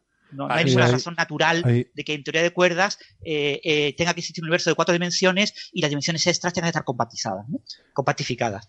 Eh, ni tampoco que todas tengan que estar compactificadas de la misma forma. Por eso eh, los modelos de cinco dimensiones son muy naturales en teoría de cuerdas, ¿no? Con cero cuatro dimensiones eh, gigantes, una quinta dimensión anti de Sitter muy pequeña, puede tener milímetros, no tiene que ser mucho más grande, y después cuatro, cinco, seis dimensiones en la escala de Planck. Entonces tengo como tres tipos de dimensiones. La de las cuatro que, en las que vivo, la de la quinta para que la gravedad sea muy débil y no tenerme que preocupar de las otras, y, para que las partículas de Kaluza-Klein sean observables a alta masa y no en, los aceleradores de partículas y evitar muchos problemas, y después el resto pues me olvido de ellas. Me da lo mismo que sean 5, que sean 6, que sean 7, me da lo mismo. Las meto en una cosa muy pequeñita. Sí, sí, sí. Pero eso es fenomenología, es decir, eso es tratar de adaptar las soluciones de la teoría que no tengo a la realidad que observo. Hmm. Los modelos que se hacen de cosmología con dimensiones extra eh, siempre parten de esa premisa, que eh, la, gravedad es la única interacción que ve las dimensiones extra, todas las demás interacciones están limitadas a la brana, eh, a, cada brana en particular. O sea, nuestro universo tiene la suya y, y otra, las otras branas tienen la suya, ¿no? Hmm. bueno, entonces yo, si quieren, mm, me queda pendiente, tengo entonces que releer esto, Francis, porque yo había entendido que estamos justo fuera del horizonte del agujero negro, porque luego está la atmósfera también de la estrella, que se supone que la acabaremos encontrando en algún momento, lo cual es curioso. Y luego, yo lo que, Héctor, yo lo que entendí es que te pasabas un tiempo dentro del horizonte del agujero blanco y que en la actualidad estábamos eh, a punto de. acabábamos de salir o algo por el estilo. Eso es lo que yo entendí. La figura, la figura 2 del artículo de 2014, eso es como yo la, como yo la entendí, pero vamos, eh, como no me lo he leído ahí haciéndome todos los cálculos, igual me he equivocado. Pues bueno, en cualquier caso, eh, lo importante, creo yo, lo relevante es que en el, paper de 2017, que yo creo que es el, interesante porque hace las primeras comparaciones con observaciones utilizando el espectro de potencias de, que se saca de, los mapas de Planck y utilizando las oscilaciones acústicas de variones, pues llega a esta conclusión que hayamos dicho de que está desfavorecido a nivel de 2,7 sigma. Pero luego también dice una cosa interesante en las conclusiones, no sé si lo vieron, ¿no? entre las cosas notables del modelo, pone un primer punto en el que dice, quizás nuestro hallazgo más em, perplexing, más eh, sorprendente, es que el modelo que mejor ajusta viola el límite de entropía por ocho órdenes de magnitud. Ocho órdenes de magnitud. El límite de entropía entiendo que se refiere al límite teórico de entropía del agujero negro, ¿no? que hay, hay un, hay un límite en cuanto a... O sea, sabemos que la entropía del agujero negro está relacionada con el área del horizonte de sucesos, eh, y, pero no está, no está claro cómo la entropía se convierte de las partículas que caen a, esa área, ¿no? Pero sí que parece que el área es una medida de la entropía y hay un límite teórico a ese, ¿no? Y su modelo dice que lo viola por ocho órdenes de magnitud, porque el, modelo que le sale de, de, nuestro universo, la cantidad de entropía que hay, supera en 100 millones de veces el límite teórico. Y entonces dice una frase que está muy fabulosa, fabulosa, ¿no? Dice, no tenemos claro si esto es un feature o a bug, ¿no? Una expresión como en inglés. No sabemos si esto eh, es correcto o es un error en el código. No, tenemos claro si esto es una característica, es decir, que es algo que el modelo te propone, una predicción o un error. Un error. Exacto. Pero es una frase, ¿no? Bug or a feature, ¿no? Es una frase así común en términos de, en fin, de, software, ¿no? De ingeniería de software y tal. Está, bien, está bien poder publicar cosas no sabiendo si tus resultados son, son resultados o errores. No, eso, es muy importante. Fijaros que eso tiene una doble lectura. Eh, hoy en día todo el mundo, no se sabe muy bien por qué, se cree que la entropía de Bekenstein-Hawking asociada a agujeros negros y asociada al propio espacio-tiempo es una verdad absoluta. No lo sabemos, ¿vale? Que lo haya dicho Hawking y que se lleve repitiendo en los últimos 50 años en varios decenas de miles de artículos, no significa que sea verdad. Entonces, cuando tú tienes un modelo que viola, que está en contra de ese concepto tan establecido, tú tienes que aclarar de alguna manera, mire, mire, tranquilo, que si usted es revisor y odia a quien no se cree que esto que no está demostrado es mentira, eh, que, esto sea verdad, eh, no, no, me, no, rechace el artículo, por favor. Eh, que eso es una cosa que tengo pendiente, a ver si puedo ajustar eso para adaptarlo a lo que usted cree, como mucha gente que es verdad pero que no tiene por qué ser verdad, ¿no? Habrá que ver el artículo aceptado si este tiene, habrá que ver si el artículo aceptado tiene esta frase o se la han hecho quitar. No, seguro, seguro que la tiene, pero que Asfordi es así, o sea, Asfordi sabe realmente. entonces hay pequeñitos detallitos que al al cabeza cuadrada. Porque ya digo, hoy en día yo no sé por qué todo el mundo se cree la fórmula de, Hawking y consideran que es la primera fórmula de la gravedad cuántica y la equiparan a la fórmula de Planck del cuerpo negro. Yo, fórmula de Planck de 1900, ¿perdón? Francis, eh, un, apunte que hago, yo estoy de acuerdo en que efectivamente eso no está demostrado y tal, pero la gente que yo conozco que trabaja en gravedad, los argumentos que a mí me dan para, para pensar que esto es algo sólido es primero que el cálculo de Hawking es un cálculo semiclásico en un régimen en el que tú realmente deberías poder hacer ese cálculo sin tener problemas, ese es un argumento bien, y aparte luego resulta que se reencuentra esa fórmula en otros candidatos a teorías de gravedad cuántica. Se reencuentra en teoría de cuerdas, se reencuentra en Loop Quantum Gravity, y hay, hay, gente que ya está pensando que realmente se reencuentra porque es trivial. Porque, porque aparecería en casi cualquier teoría que fuese ondulatoria y que cumpliese una serie de propiedades. Eh, pero vamos, efectivamente, como tú dices, no está comprobado. Por eso, Alberto, cuando tú llegas a una fórmula distinta, tienes que poner una frase diciendo, eh, eh, cuidado, eh, que yo también me he dado cuenta de que es distinta, eh. no, no la he dejado de soslayo por medio y no me he dado cuenta. Me he dado perfectamente cuenta de que es distinta. Y les aclaro que estamos trabajando en ello. Sí, sí, Por eso aparece esa frase ahí. Creo yo. ¿eh? De todas formas, eh, en cualquier caso, yo creo que no, nos estamos a lo mejor metiendo en los detalles más farragosos de, de lo que procedería. yo creo que en líneas generales todo esto, bueno, es interesante, es un modelo más de estos altamente especulativos. Eh, han hecho algo muy bueno, una comparación con observaciones y, bueno, tener la honestidad de publicarlo y decir que los resultados, pues, hombre, no, no son precisamente lo más satisfactorios para el modelo y sé que ya intentarán mejorarlo y ver si hay formas de que cuadre mejor, pero, pero ahí está la cosa. No es noticia. O sea, para mí no es noticia, yo creo que estamos todos de acuerdo que esto no debería ser noticia. No. ¿no? No, es noticia, eso tiene razón, pero bueno, en cualquier caso, eh, hemos hablado de este tema. Este es un tema que está constantemente siendo publicado. O sea, modelos de este tipo se publican constantemente y, del Perimeter Institute es que se caracterizan por eso, es que les pagan por eso. Les pagan por hacer este tipo de noticias especulativas y, está muy bien. O sea, yo no lo veo mal. ¿eh? Eh, varios amigos físicos teóricos de aquí de España han estado en el Perimeter un par de años y han tenido que trabajar en este tipo de temas y están súper contentos, ¿no? Estos artículos pues son citados, eh, tienen, o sea, que quiero decirte que esto es tan científicamente válido como el descubrimiento de un nuevo candidato a exoplaneta. Pero ¿Eh? que sí, que no, no lo pongo en duda. Es decir, mi, duda estamos hablando de, un trabajo eh, que parte del año 2000 y del que se han publicado 15 o 20 artículos en los últimos, los últimos 15 o 17 años. Eh, yo creo que es súper interesante y me parece una noticia muy interesante. Que no estoy cuestionando eso, o sea, no, estoy cuestionando el paper. Lo que digo es que como este paper hay miles. Hmm. claro, claro, hay miles, sí, sí. Que, en fin, que sacarlo como si fuera además tal como se dice, ¿no? Que parece que no hay Big Bang y tal, pues bueno, yo creo que, que es lo que, que no es que no es correcto, pero bueno. Mm. Lo bueno es que a veces, a veces ciencia ahora está tuiteando y pone un poco la referencia a veces en ciertas noticias a, José Manuel Nieves, entonces puedes tomártelo con calma y, con más humor. Que, otras noticias, entonces... Ya, pero bueno, la gente, en fin, la gente nos pregunta, pues les recomendamos eso, ¿no? Que vean la fuente de la noticia, que, en ABC hay gente muy buena, ¿no? Y se, a veces publican cosas muy interesantes. Sí, sí. Eh, bueno, para ir acabando, mm, hablamos de lo de la supernova esta tan extraña eh, brevemente, que, es una supernova que no que, que, explota y sigue y sigue y sigue y ha explotado ya cinco veces, ¿no? ¿Cómo es esto, Carlos? Que, no se apaga, la supernova que no se apaga. Esto. La supernova Duracell, decías tú. Eh, sí, la supernova Duracell. El fuego que no cesa, ¿no? Algo por el estilo. Qué bueno, el rayo que no cesa, ¿no? Exacto. Pues esto, esto era una la historia de una gente que descubrió una supernova hace dos años, creo que es la, primera detección es de 2015 o 2014. y, nada, pues detectaron una supernova que era completamente, completamente normal. Estoy, estoy intentando eh, sacar aquí el... Sí, en 2014 es el... 2014, sí. sí. La descubrieron en 2014 y, y, o sea, básicamente estaban observando una galaxia y se dieron cuenta que ya aparecía una, una cosa muy brillante que antes no estaba, por lo tanto era una supernova tomaron un espectro, vieron que eh, era completamente normal, dijeron, bueno, esto es una supernova de tipo 2, esto se colapsa una estrella masiva, no hay, no hay más que hacer.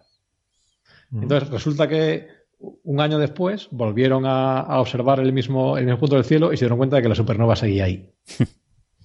y entonces que eso ya no era tan normal. Entonces se dedicaron un poco, pues, intentar descartar pues, errores, por ejemplo, que no fuese una estrella de la galaxia que justamente pasase por allí, cosas de este estilo, ¿no? Mm. Entonces, eh, de nuestra galaxia. Sí, un poco descartaron todas las hipótesis, digamos, eh, normales. Porque lo, normal es que una supernova brille durante 100 días con, un brillo más o menos sostenido y luego ya decaiga. El tipo, el tipo de este, eh, este tipo de supernova es eso, pues tiene una, una, vida, digamos, de unos 100 días. ¿no? Entonces, básicamente lo que pasa es que tú tienes, tienes la estrella, entonces la, estrella eh, está en equilibrio porque eh, está generando un, montón de energía en el núcleo, Entonces, eh, si, tú la, si tú a la estrella la dejases sola, sin, sin, sin motor, digamos, colapsaría. La, gravedad tiende a, a, que todas las cosas caigan hacia el centro de la estrella, pero la, estrella, como en su centro está a su vez produciendo energía, pues eh, empuja las cosas hacia afuera y se mantiene este, este, equilibrio entre la gravedad que quiere apretarlo todo y la energía de la estrella que quiere eh, expandirlo todo. ¿no? Entonces, pero este, este equilibrio a veces se rompe. Entonces, la estrella, sobre todo en estrellas muy, muy masivas, este equilibrio se rompe de manera catastrófica, ¿no? Entonces, de repente, de golpe, se apaga el motor central de la estrella, con lo cual no hay nada que frene la gravedad y todo eso colapsa de repente y se produce una catástrofe que, que hace que las capas externas se expulsen y nosotros las veamos como una supernova, ¿no? Como un, como, eh, un incremento de brillo repentino y, muy, muy fuerte. Entonces, cuando estas capas se se expanden, entonces tú ves, digamos, la capa más, la, capa eh, externa, digamos, de esta, de esta expansión de material. Entonces, cuando esa capa externa se enfría y, se hace cada vez más tenue, pues ves a través de esa capa. Entonces ves la siguiente capa más externa que se movió un poquito más despacio, pero como iba, aunque iba un poquito más despacio, tú has tardado un poquito más en verla, básicamente tiene el mismo brillo. Entonces, por eso vas teniendo un brillo constante. Entonces, cuando esa capa se sigue expandiendo y se sigue haciendo un poco más transparente, ves la que está debajo, que es un poquito más lenta, pero como le ha dado un poco más de tiempo, sigue teniendo el mismo brillo. Y así no. Cada vez vas viendo un poquito más dentro, pero bueno, como, como tú tardas, a, su vez tardas un poquito más en llegar a las capas más externas, pues el brillo se mantiene más o menos constante. Pero eso solo puede, pues solo puede durar un tiempo, ¿no? Entonces, típicamente, a los 100 días ya no tienes más material que ver y la supernova desaparece. Pero en esta no pasa esto. En esta tú vuelves 600 días después y sigues viendo algo, ¿no? Dos años después sigues viendo material. Entonces, no se sabe muy bien lo, que, lo que está pasando. Y además, si tú le haces un espectro, el espectro es completamente normal. El espectro se parece a cualquier otra supernova con la salvedad de que no cambia. Tú el espectro es lo que, os iba contando, ¿no? Tú como la, luz te llega de la capa más externa entonces, como tú cada vez vas viendo capas que se han, que se han alejado de la estrella un poquito más despacio, tú ves que las líneas de, tu espectro cada vez se van viendo un poquito más a rojo, ¿no? Porque se están desplazando con respecto a ti, se desplazan un poquito más despacio. En esta no pasa. O sea, las, las líneas de, sobre todo de hidrógeno, que es, lo que, como, como, estás viendo, digamos, lo que antes eran las capas externas de la estrella, que han sido expulsadas, eh, en este caso son principalmente hidrógeno. Entonces, tú tienes un montón de líneas eh, de transiciones atómicas de hidrógeno que tú esperarías, si esto fuese una, supernova normal, que se estuviesen desplazando al rojo mucho más rápido de lo que están. Apenas hay cambio en velocidad. Entonces, nadie sabe muy bien qué es lo que puede estar pasando. Y para rizar el rizo, una vez que, una vez que, se dieron cuenta de que esto era un objeto muy peculiar, decidieron ir a imágenes de archivo, ¿no? A ver si alguien había hecho imágenes de esa galaxia hace, hace mogollón. Y se dieron cuenta de que hay una imagen del 57, creo que es, de esa galaxia que también 54 tiene muy probablemente tenga un objeto brillante justo donde estaba la supernova, es decir, tenga una imagen de otro estallido de hace 40 años, no 50 años, ¿no? Hmm. Entonces, eh, eh, el, artículo, que es muy chulo, está, está en Nature y el artículo básicamente dice, mira, esto es lo que hemos observado y estas son las cosas que, se nos ocurren. Ninguna explica todas las observaciones. Sí.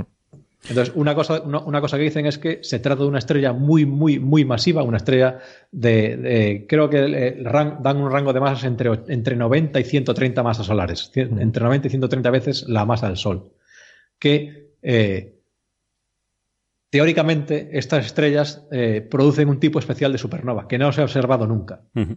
Es lo que, eh, lo que, lo que contaba antes, ¿no? El, digamos, lo que, lo que frena este motor interno, eh, lo que frena la generación de energía de la estrella, dependiendo del tipo de estrella que tengas, puede ser una cosa u otra. Y en estas estrellas pasa una cosa muy peculiar. Entonces, son, tan absolutamente gigantescas que el núcleo de la estrella, la parte más de la estrella, está tan caliente que eh, la radiación que emite es ultra energética. Es tan energética, son rayos gamma tan, tan, tan potentes que producen, eh, se pueden, cuando interaccionan con materia, producen eh, positrones y electrones, ¿no? Entonces, si tú tienes, eh, tu, temperatura es tan alta que esos, ese tipo de fotones tan energéticos son importantes, como básicamente los fotones son los que mantienen la estrella, evitan, digamos, frenan la gravedad. Si tú de repente todos tus fotones se empiezan a convertir en positrones y electrones, no tienes nada que frene la gravedad. Entonces, todo aquello colapsa y ni siquiera produces un agujero negro. Todo, todo el material estelar que tengas explota. Entonces nunca se había observado. Eso, eh, los autores. Sí. No, iba, a decir que eso, eh, esa parte es interesante, ¿no? Lo de la, porque a, lo mejor hay que eh, aclarar o, explicar que estas estrellas están sostenidas mayormente por lo, que se llama presión de radiación, que es el, propio, la propia luz. Es tan energética y tan, y, tan fuerte que ejerce presión para mantener la estructura de la estrella, empuja, ¿no? Son rayos gamma, fundamentalmente, y tienen, tienen muchísima energía. Y se mantiene más por eso que por la presión del gas de, del gas caliente, que es lo que sostiene una estrella como el Sol. de, hecho, son medios tan densos que, o sea, en el núcleo no son, o sea, la, materia no está ni siquiera en estado de plasma, ¿no? Es otro tipo de, de, estado. Mm. Y yo he estado leyendo sobre esto de, me parece muy bonito el, mecanismo por el que se producen estas explosiones que tú mencionas. Em, se llama, hay un efecto se llama inestabilidad de par que puede, puede incluso dar lugar a una pulsación y tiene que ver con, pues claro, la gente a lo mejor puede pensar, bueno, si tu rayo gamma produce un electrón y un positrón, ¿eso no se aniquila? Eh, pues sí, y vuelve a producir otra vez un rayo gamma. Y ese proceso ocurre continuamente y lo que pasa es que se llega a un equilibrio, ¿no? Es un equilibrio dinámico, continuamente se están creando y destruyendo pares, mm, partícula, antipartícula y, rayos gamma, y, entonces hay un, hay un equilibrio, hay una, cierta cantidad de rayos gamma y una cierta cantidad de electrones y positrones, y ese equilibrio depende de la temperatura. Si tienes más temperatura, hay más energía, los rayos gamma son más energéticos y entonces producen más pares de partícula-antipartícula. Y entonces lo que pasa es que cuanto más caliente, cuanto más energía hay, mayor proporción de pares electrón-positrón y menor proporción de fotones. Entonces, ¿qué pasa? Que como, hay menos fotones, tienes menos presión. La estrella se comprime. Al comprimirse, se calienta. Al calentarse, es un círculo vicioso. Menos fotones todavía. Eh, el equilibrio se desplaza más hacia pares electrón-positrón. Entonces, según la estrella se va comprimiendo, cada vez tienes más pares electrón-positrón y menos fotones. Y eso eh, va colapsando hasta que llega un momento que se produce un estallido nuclear de una reacción del oxígeno en el núcleo, que es la que pega el petardazo, expulsa todas las capas exteriores y se alcanza un nuevo equilibrio. Eh, Pero que aún así no es suficiente, ¿no? Me cuentan que la energética. le, falta energía para eso también. Tienes el problema que después, o sea, eh, tú tienes, eh, eso te genera un núcleo estable. Entonces, la estrella sigue quemando cosas. Entonces, la estrella sigue depositando, claro, o sea, digamos, estas estrellas eh, es, un poco como, o sea, queman material, si quieres queman oxígeno para producir hierro, por ejemplo, pero no lo queman en el núcleo. El núcleo ya es todo hierro. Entonces tú vas quemando, tienes una capa por fuera del núcleo, que es donde se producen estas reacciones, y te van depositando hierro, que es más pesado, te lo van depositando en el núcleo. Entonces, el núcleo va creciendo cada vez es más denso.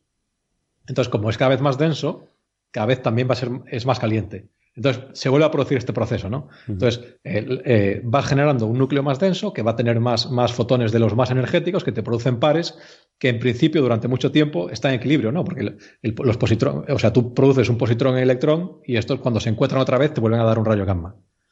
Mm. Pero como tu, tu, núcleo va creciendo más y más y más y más y más y más con el tiempo, es una bomba de relojería. Llega un momento que pasa, se repite ese proceso, ¿no? O sea, el núcleo es tan caliente que se vuelve catastrófico. Entonces, llega un punto en el que produces, produces más positrones que rayos gamma, con lo cual eh, dejas de compensar la gravedad, con lo cual el núcleo se contrae, todo se contrae, con lo cual se calienta más, con lo cual se produce más positrones, con lo cual se calienta más, con lo cual se contrae más y esto eh, eh, entonces ya no tienes nada que lo frene. Entonces, además llega un momento en el que tienes tantos, o sea, la densidad de positrones y electrones es tan grande que se recombinan y de repente tienes un porrón de fotones que, ah, que, aparecen de repente y expanden todo lo bestia, ¿no? Sí, eh, o sea, y este modelo que, que, estamos explicando, mm, aquí lo descartan como fuente de esta, o sea, como el mecanismo de esta estrella porque dicen que eh, que el espectro de esta estrella sigue teniendo líneas de hidrógeno. O sea, que si te, si te pasara esto, te quedarías rápidamente sin, sin hidrógeno, que, que no es lo que se observa en este caso. No, no sé si Alberto quería... Eh, lo, que dicen es eso, que, eh, o sea, este proceso no es, o sea, no pasa de repente. O sea, antes de que produce el colapso total, tienes expulsiones de masa. Entonces, la estrella pierde las capas externas porque es súper inestable, está, está contrayéndose y expandiéndose mucho, muchas veces. Entonces, tú pierdes las masas externas, con lo cual cuando explota, al final ya no ves hidrógeno. Pero aquí lo ves. Entonces, una de las cosas que dicen es que tal vez lo que haya pasado, por ejemplo, en lo, que se vio en los 50, era una de, estas, de estos episodios. ¿no? Entonces, tú has visto, digamos, la última emisión de masa antes de que la estrella explote. Entonces, cuando explota, la interacción de ese material que te quedó con las capas que habías emitido ya hace mucho podrían explicar algunas de estas cosas. Lo que no explican, por ejemplo, es lo que tú decías, que el, brillo es cíclico, ¿no? si, eso fuese lo que está pasando, Pues bien, explicarías la, forma del espectro y explicarías, digamos, el, comportamiento de una de estos, de estos picos Lo que no explicas es que la, estrella esté subiendo y bajando, o sea, la supernova, perdón, esté subiendo y bajando de brillo eh, durante dos años. Eso no lo explicas con este. Entonces, o sea, ellos proponen un montón de mecanismos, pero ninguno lo explica todo. ¿no? Entonces es un poco, mira, hemos encontrado esto y eh, ninguno de los modelos que hay eh, permite explicarlo. Con lo cual, o modificamos los modelos o hay que o, hay algo nuevo que no sabíamos hasta ahora no sabíamos que existía, ¿no? Bueno, de hecho están planificadas observaciones del Hubble en diciembre, que probablemente en primavera del año que viene o en verano del año que viene eh, clarifiquen cuál es el remanente de lo que hay ahí, ¿no? Que hay ahí, si hay nubes de gas eh, que ha sido expulsado previamente, etcétera, ¿no? Sí. No sé Alberto, tenías un comentario antes. Sí que lo tenía, pero lo ha respondido Carlos al poco tiempo, así que no, no, no ha pasado nada. No, que no entendía del todo por qué se producían estos episodios y tal, pero, pero Carlos lo ha respondido. De todas maneras, me parece súper bonito que estemos quizá pudiendo ver el caso de una estrella que tiene episodios que suceden durante una vida humana, ¿no? Cada, cada 50 o 60 años. Siempre acostumbrados a que las estrellas hacen cosas en el orden de millones de años. Estar viendo una etapa tan inestable que suceden cosas cada décadas me parece, me parece muy interesante. Esto, es un poco una de las cosas curiosas de este tipo de estrellas, que digamos el... Eh, la velocidad con que evolucionan las estrellas es inversamente proporcional a la masa, ¿no? Mm. Entonces, una estrella como el Sol, que es, digamos, del montón, eh, tiene unos tiempos de vida larguísimos porque no es demasiado masiva. Entonces, una estrella como esta, por ejemplo, que a lo mejor tiene 100 veces la masa del Sol, sus episodios, digamos, de vida son súper rápidos. Sobre todo hacia el final son, son, claro, cosas que duran años e incluso menos, ¿no? Sí, porque, claro, ya no, es la vida de la estrella, la vida de la estrella serán millones de años, pero es que estos episodios finales sí que son breves, ¿no? Igual que el Sol, cuando se convierta en gigante roja será una cuestión de horas. Eh, no, pero por ejemplo, estas estrellas tienen vidas eh, muy, muy cortas, o sea, de miles de años. Sí, estas serán, efectivamente. Sí, sí, tan masivas, sí. Sí, las enanas rojas que veíamos antes duran casi toda la vida del universo. Es decir, mm, hay muchas no han muerto. Sí, sí. Esas pueden tener... De la que la ROS 128 creo que tenía 100 cientos de miles de millones de años. O sea, es, antiquísima.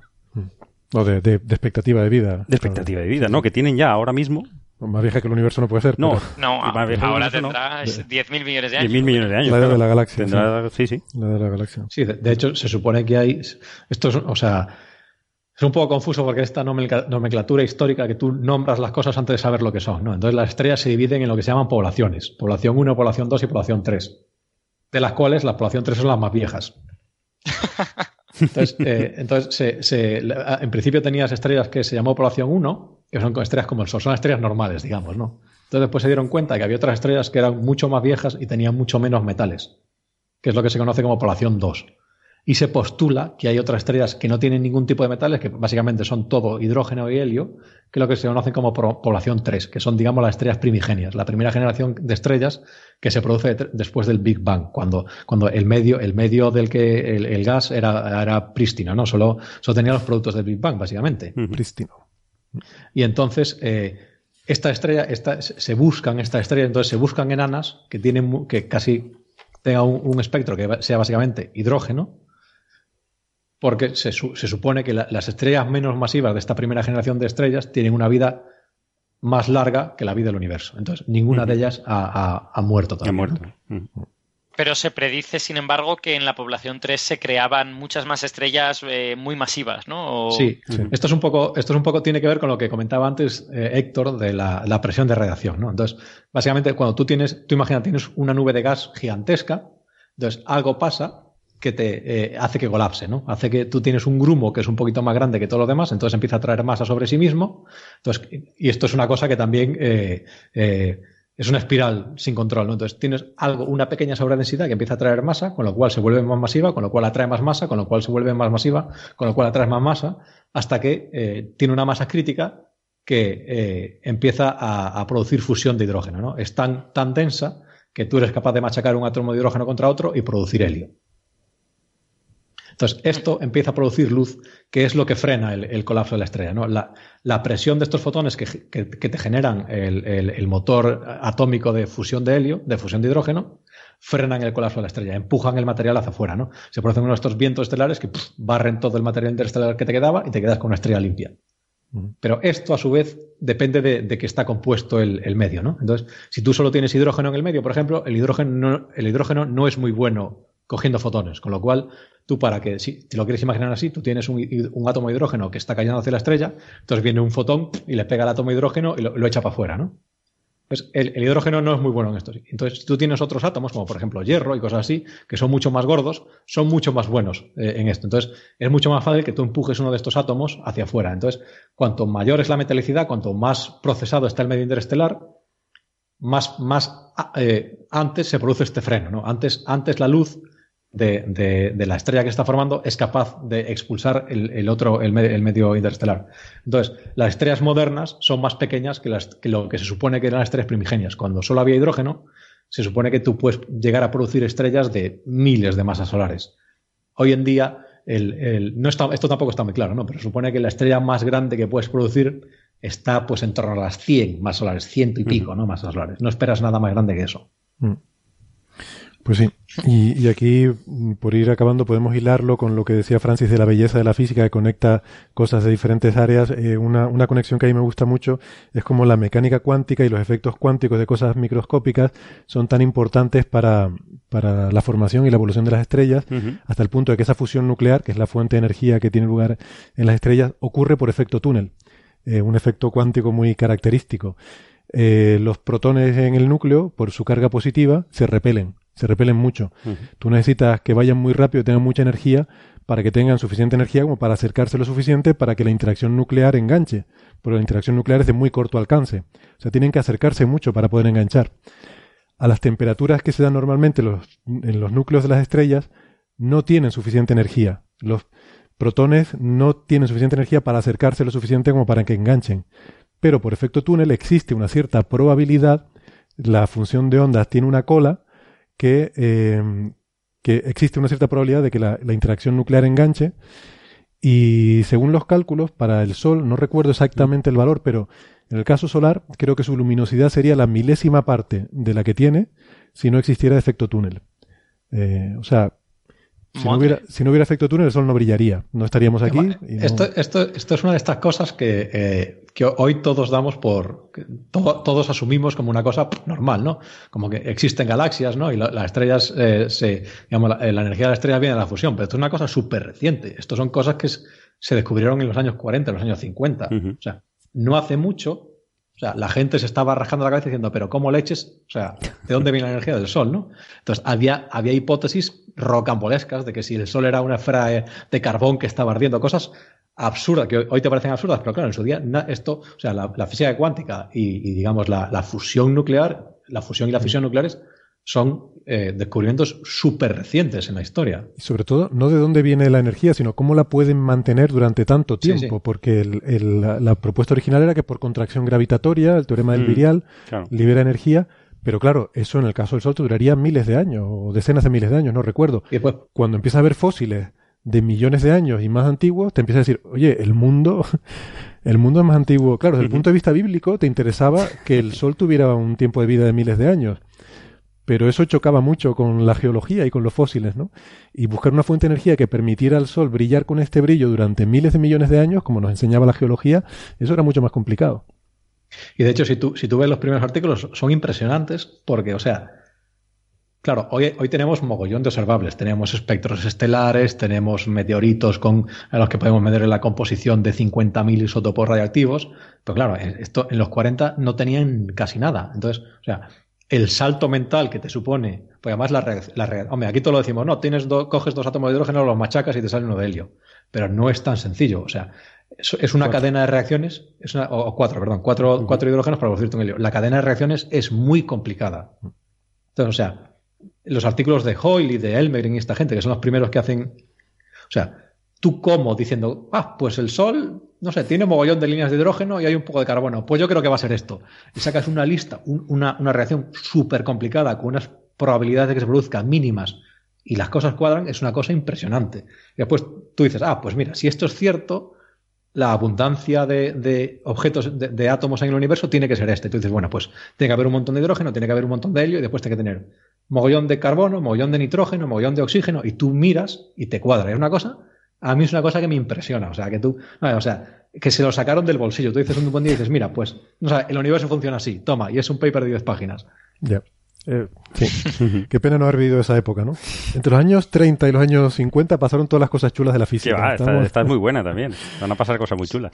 Bueno. Hombre, en los, en los 60 y los 70 pasaron cosas muy bonitas en física de partículas. Yo siempre digo que los 70 es la época en la que yo me gustaría haber investigado. Sí. Es un poco, es un poco como, eh, digamos, como campo de la física dominan todo. Entonces, por ejemplo, eso, los 40 y los 50 era todo física cuántica. O sea, todos los avances en toda la rama de la física vienen un poco de que empiezas a entender la física cuántica. Entonces, por ejemplo, pues eso te permite explicar cómo funcionan las estrellas, te permite explicar, no sabes, tienes reactores nucleares, tienes la bomba atómica, tienes un montón de cosas. Entonces, ahora ya hemos pasado esa época.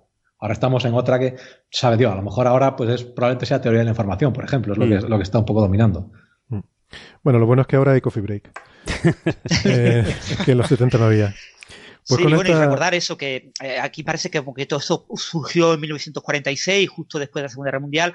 La verdad que los modelos de Eddington son de 1926, los modelos de Chandrasekhar son de 1930. Ahí hubo más de 20 años de investigación para llegar a esos modelos que está comentando Carlos, ¿no? Que mm. no es que alguien los sacara de repente de la nada, eh, justo después de las bombas atómicas, que ya se podía liberar el tema de la fusión nuclear eh, como algo científicamente publicable. No, es que eso estaba ya eh, medio desarrollado las ideas básicas en los últimos 20 años y eran problemas que estaban por resolver y que había que resolverlo con diferentes técnicas, ¿no? Mm. O sea que no, es un trabajo, había hombros de gigantes sobre los que estos señores sí, pero, pero era, eh, o sea, pero aún así el, salto, el salto mental, por ejemplo, para, para establecer la, la, cadena PP, que es la que produce, que es la que funciona en alguna, básicamente hay dos maneras de, de hacer helio, ¿no? Lo que se llama la cadena PP y el ciclo CNO. O sea, darte cuenta de cuántas reacciones necesitas para que eso funcione y, lo complicadas que son y cómo encadena otro en otro es una cosa que hay que, hay que, hay que, mm. o sea, tiene, tiene su, su, su complejidad conceptual, ¿no? De la nada... se, hizo durante la Segunda Guerra Mundial y se publicó después. Sí. Que digo que de la nada no sale casi nada. Eh, pues con la nada nadea. La nada nadea. Nada, con estas reflexiones sobre la belleza de la física y estos apuntes históricos, yo creo que les, dejamos, porque si no, este programa ya al principio va a ser historia de este programa, hace tanto tiempo que empezamos. Em, nos vamos despidiendo. Les recuerdo, para la semana que viene, especial inteligencia artificial, no se lo pierdan, o sí, porque no sé, igual, igual les da un poco de miedo, esas cosas. Y luego ya después la siguiente, el episodio 139 con la continuación de lo de la física de partículas. Les emplazo, eh, Alberto Francis, no me fallen para ese día. Tenemos también a Nacho y que sea lo que Dios quiera. Muy bien. Amigos, muchas gracias. Ha sido un placer como siempre. Carlos, Wester, Alberto Francis. Nos vemos. Hasta la próxima. Un abrazo. Hasta la próxima. Un abrazo a todos. Hasta luego.